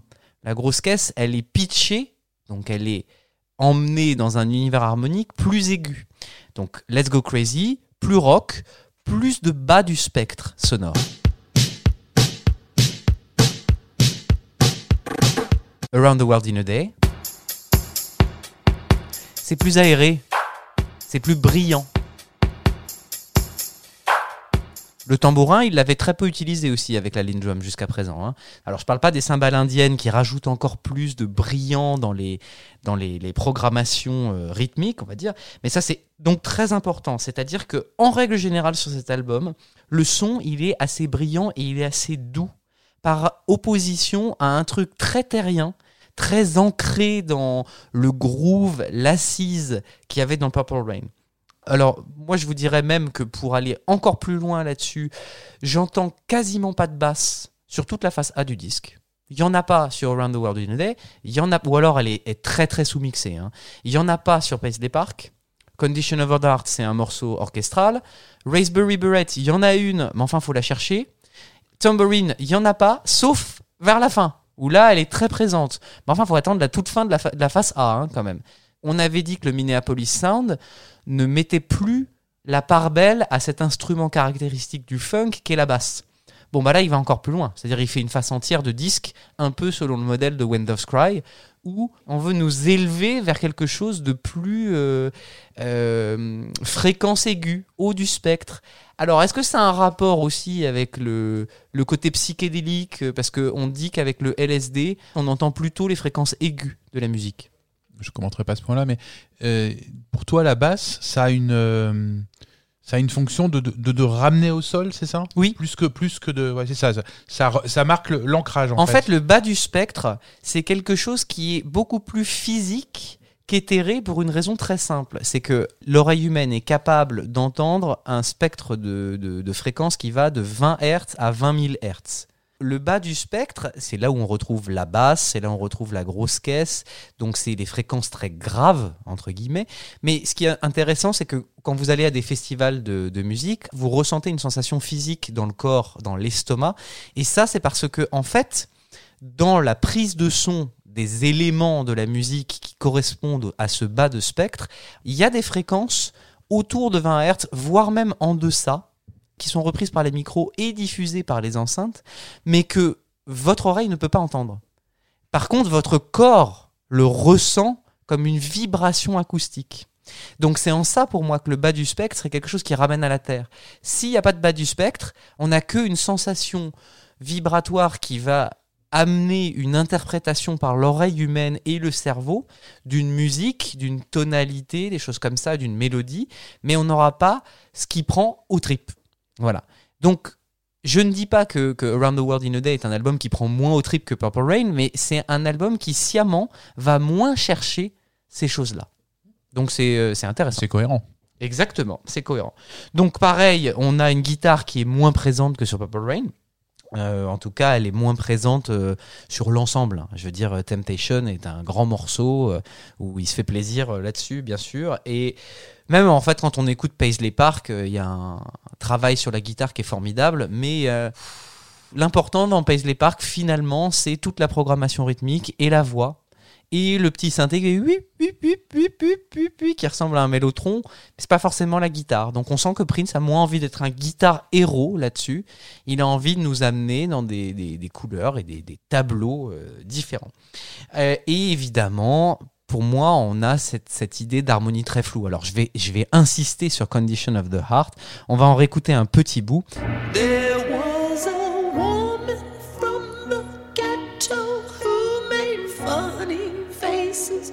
Just like Clara Bow.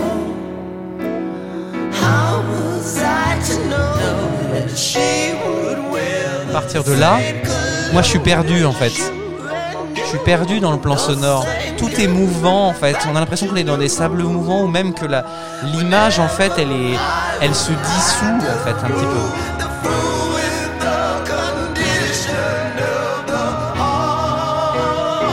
Tout ce qui était jusqu'à présent les, harmonies vocales de Prince, c'était des choses qui étaient peut-être héritées de la soul et du gospel.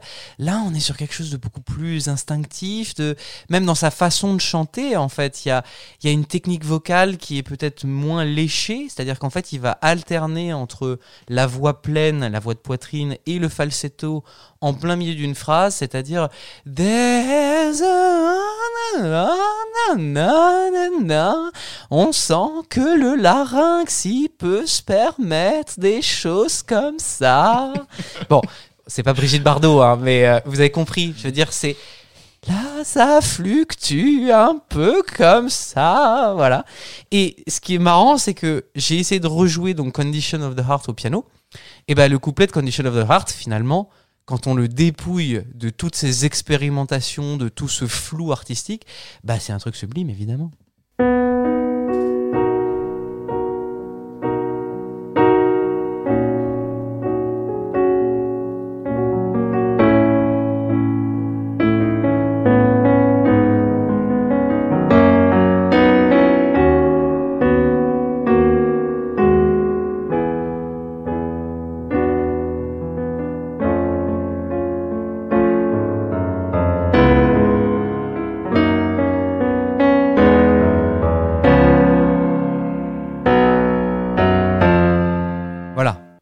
Beaucoup plus lisible et beaucoup plus clair. Mhm.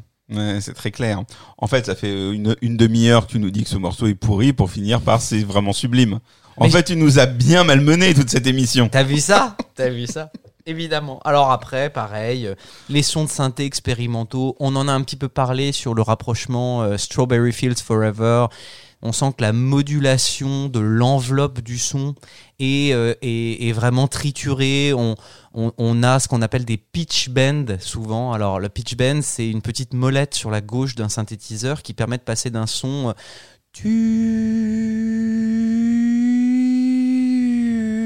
si on le fait plus vite, ça va faire voilà, donc pareil, on, renforce un petit peu le flou. Et évidemment, l'une des choses les plus caractéristiques, on l'a, on l'a entendu tout à l'heure en ouverture de ma partie, bah, c'est l'intro de Pop Life.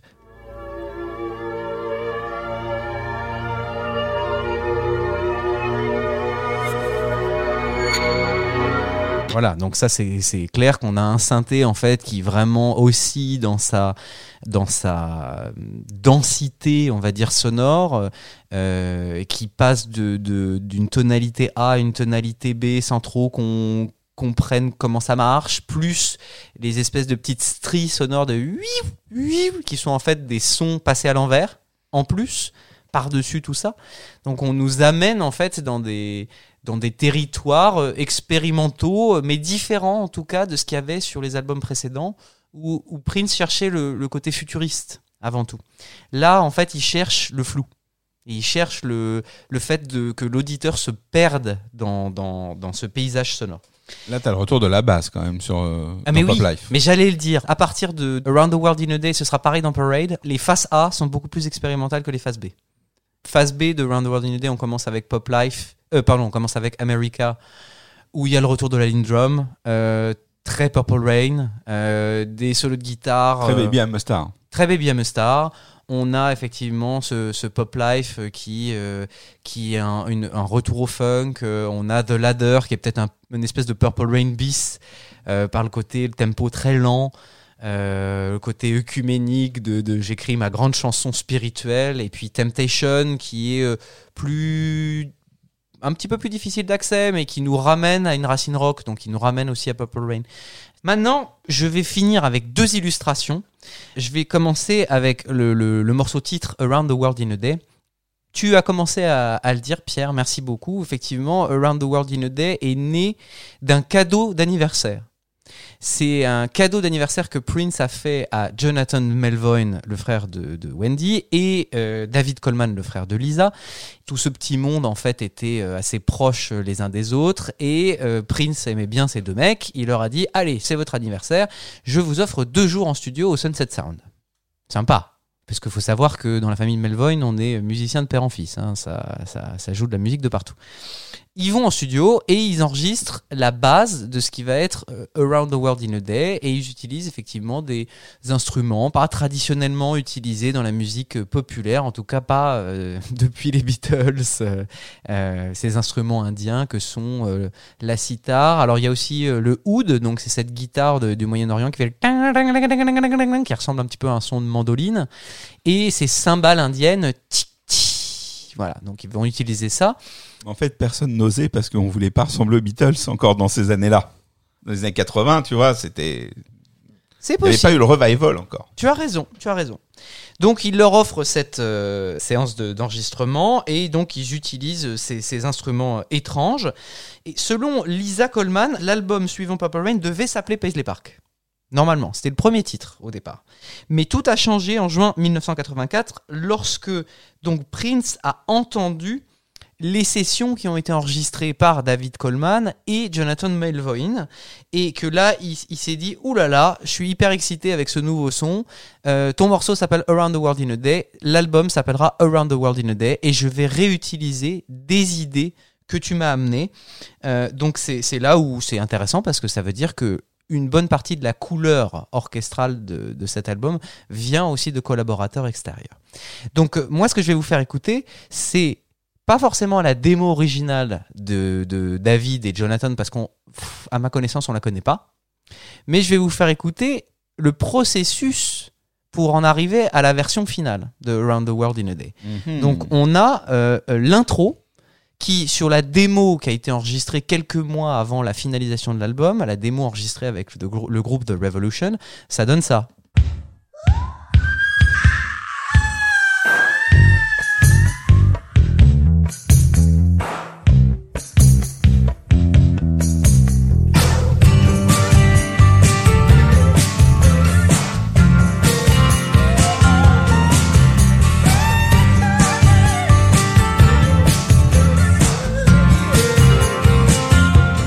Dites-moi, monsieur Gabé, Oui, je n'ai pas souvenir de la réunion éditoriale où nous sommes autorisés à, à diffuser ce genre de choses. Je- je- Non, mais c'est bien. Non, mais allons-y. Allons-y, c'est des choses qu'on trouve sur YouTube. Mais oui, et tu- Oui. Voilà. tu- c'est là que tu l'as pris sur YouTube. Tout Bah à oui, fait. Bah, bah oui, bah, ça. YouTube. Donc hein, on y est, voilà. on y est Donc, pour euh, rien, nous. Bon, bah d'accord. Oh là Je là. Donc c'est quand même une intro où il n'y a pas de flutio et où il y a une basse et où l'harmonie, même si elle est très fournie, elle est très complexe. Et donc par comparaison, évidemment, vous la connaissez tous, mais l'intro qu'il a gardée au final, c'est celle-là. Donc on a ce flutio qui est un, un riff qui ne s'arrête jamais, qui est joué sur un, un synthétiseur Yamaha DX7. Voilà, et il n'y a pas de basse. En l'absence de basse, c'est difficile de savoir vraiment quelle est la tonalité de ce morceau. Hein.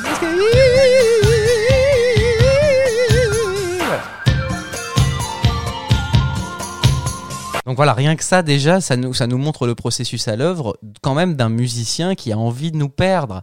Alors est-ce qu'il a envie de nous perdre parce qu'il a envie d'être méchant avec nous? Je ne le pense pas. Mais il a envie de nous perdre dans le sens où il a envie de dire open your mind, open your hearts et, et ouvrez-vous à un paysage sonore peut-être plus exigeant, mais euh, allez, je vous tiens par la main et vous allez voir, au bout de quelques écoutes, ça va être, ça va être plus simple. Alors, il est à noter quand même qu'en concert, ce morceau-là est bien plus lisible. On a toujours le flutio, d'accord, mais on a la basse qui nous ramène à quelque chose de plus euh, simple, de plus terrien. Tu vas nous mettre un extrait live en plus maintenant? Non, Ah bon? Non, Non, c'était juste pour savoir. j'ai failli, j'ai D'accord. failli, mais non. Puisque maintenant j'ai ouvert la boîte de Pandore, on va le faire quand même. Ah hein. bah allons-y. On va le faire quand même. Alors, ce qui, ce qui est intéressant, c'est c'est effectivement sur le refrain. Sur la démo euh, qu'on trouve sur YouTube, le refrain est quand même beaucoup plus clair.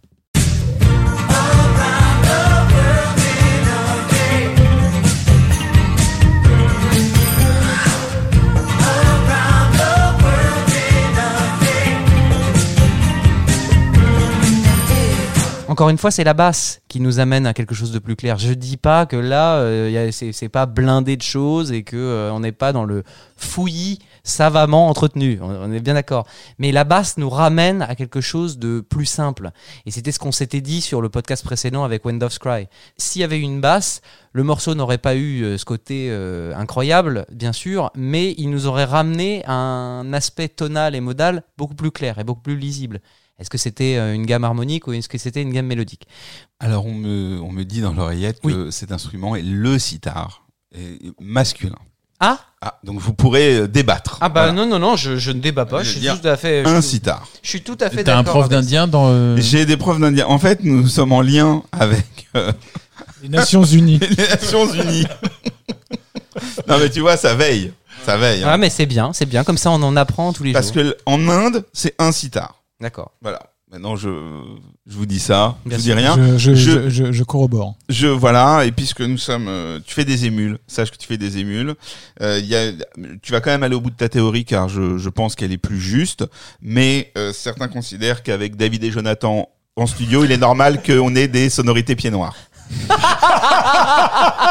Très bien, bravo. Voilà. Ah, c'est formidable, j'aime beaucoup. Donc tu vois, tu fais des, tu, tu- voilà, tu fais des, des- tu, tu fais des émules. Et alors, dans, dans tout ce qui se passe sur Twitch, c'est ça que tu C'est ça, choisis je- de, de relayer. Tout à fait, Hmm. tout à fait.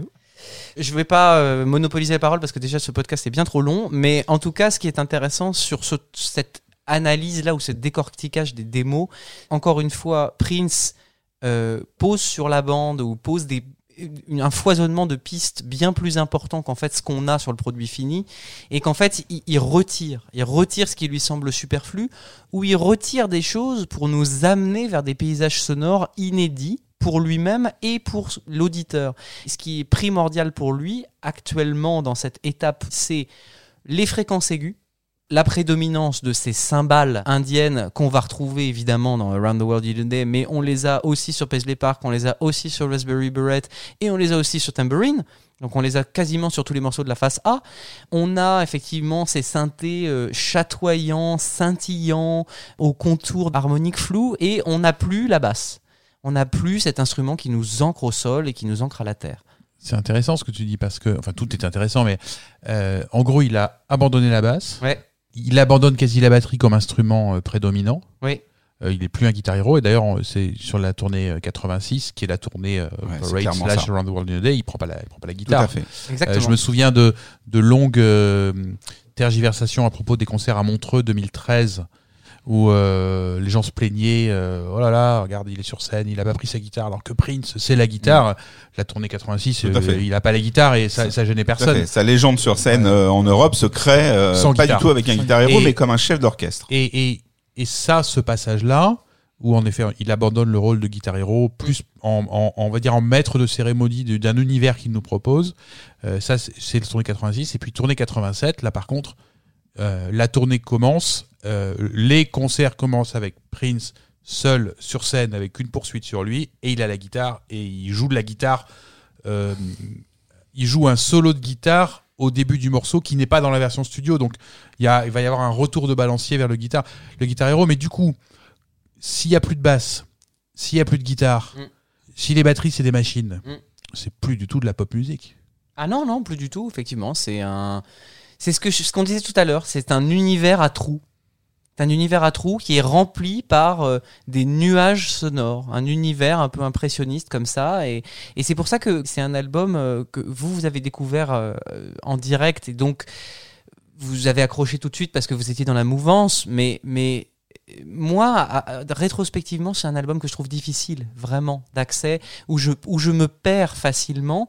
Et comme je vous le disais tout à l'heure, il y a beaucoup de morceaux où en fait on dépouillerait euh, les arrangements de, de toutes ces textures orchestrales et on reviendrait à un truc peut-être plus euh, simple, euh, juste au piano par exemple, on découvrirait en fait toute la simplicité, l'efficacité, la beauté de, ces morceaux.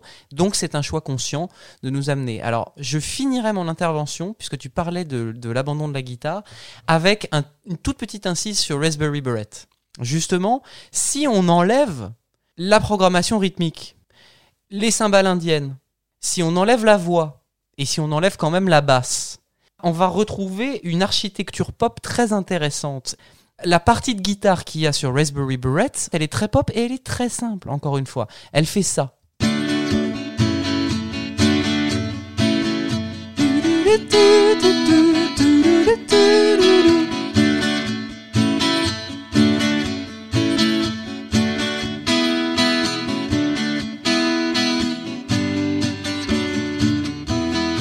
Je vous la laisse redécouvrir. hein.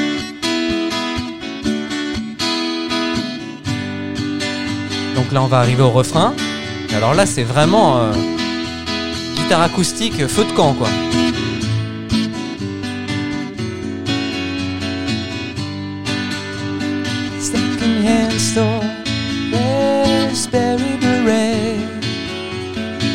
She were wear much more.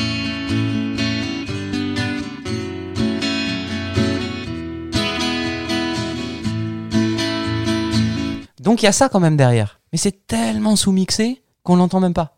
C'est quand même noyé dans des choses qui rendent l'ensemble plus impressionniste, plus flou, et c'est fait pour nous perdre. C'est mixé à l'envers en fait. C'est-à-dire que ce qui normalement doit être doit accompagner euh, les instruments principaux, là est devant et l'instrument principal c'est l'architecture, c'est le squelette du, du morceau. Exactement. Et alors après, si on regarde bien, il y a aussi un petit clavecin.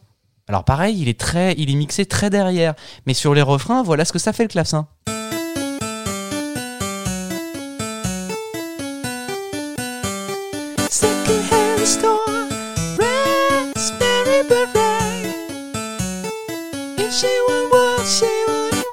Avec la guitare.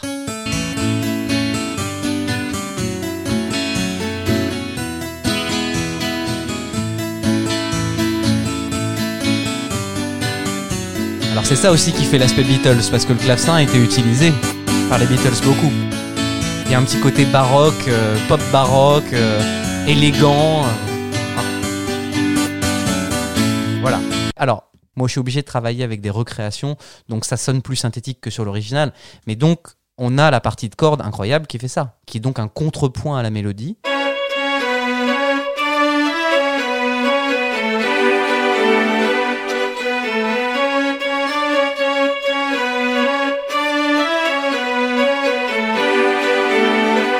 Avec le clavecin.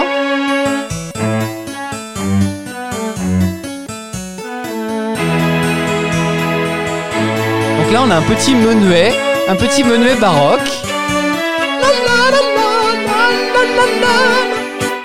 Et si on rajoute la guitare?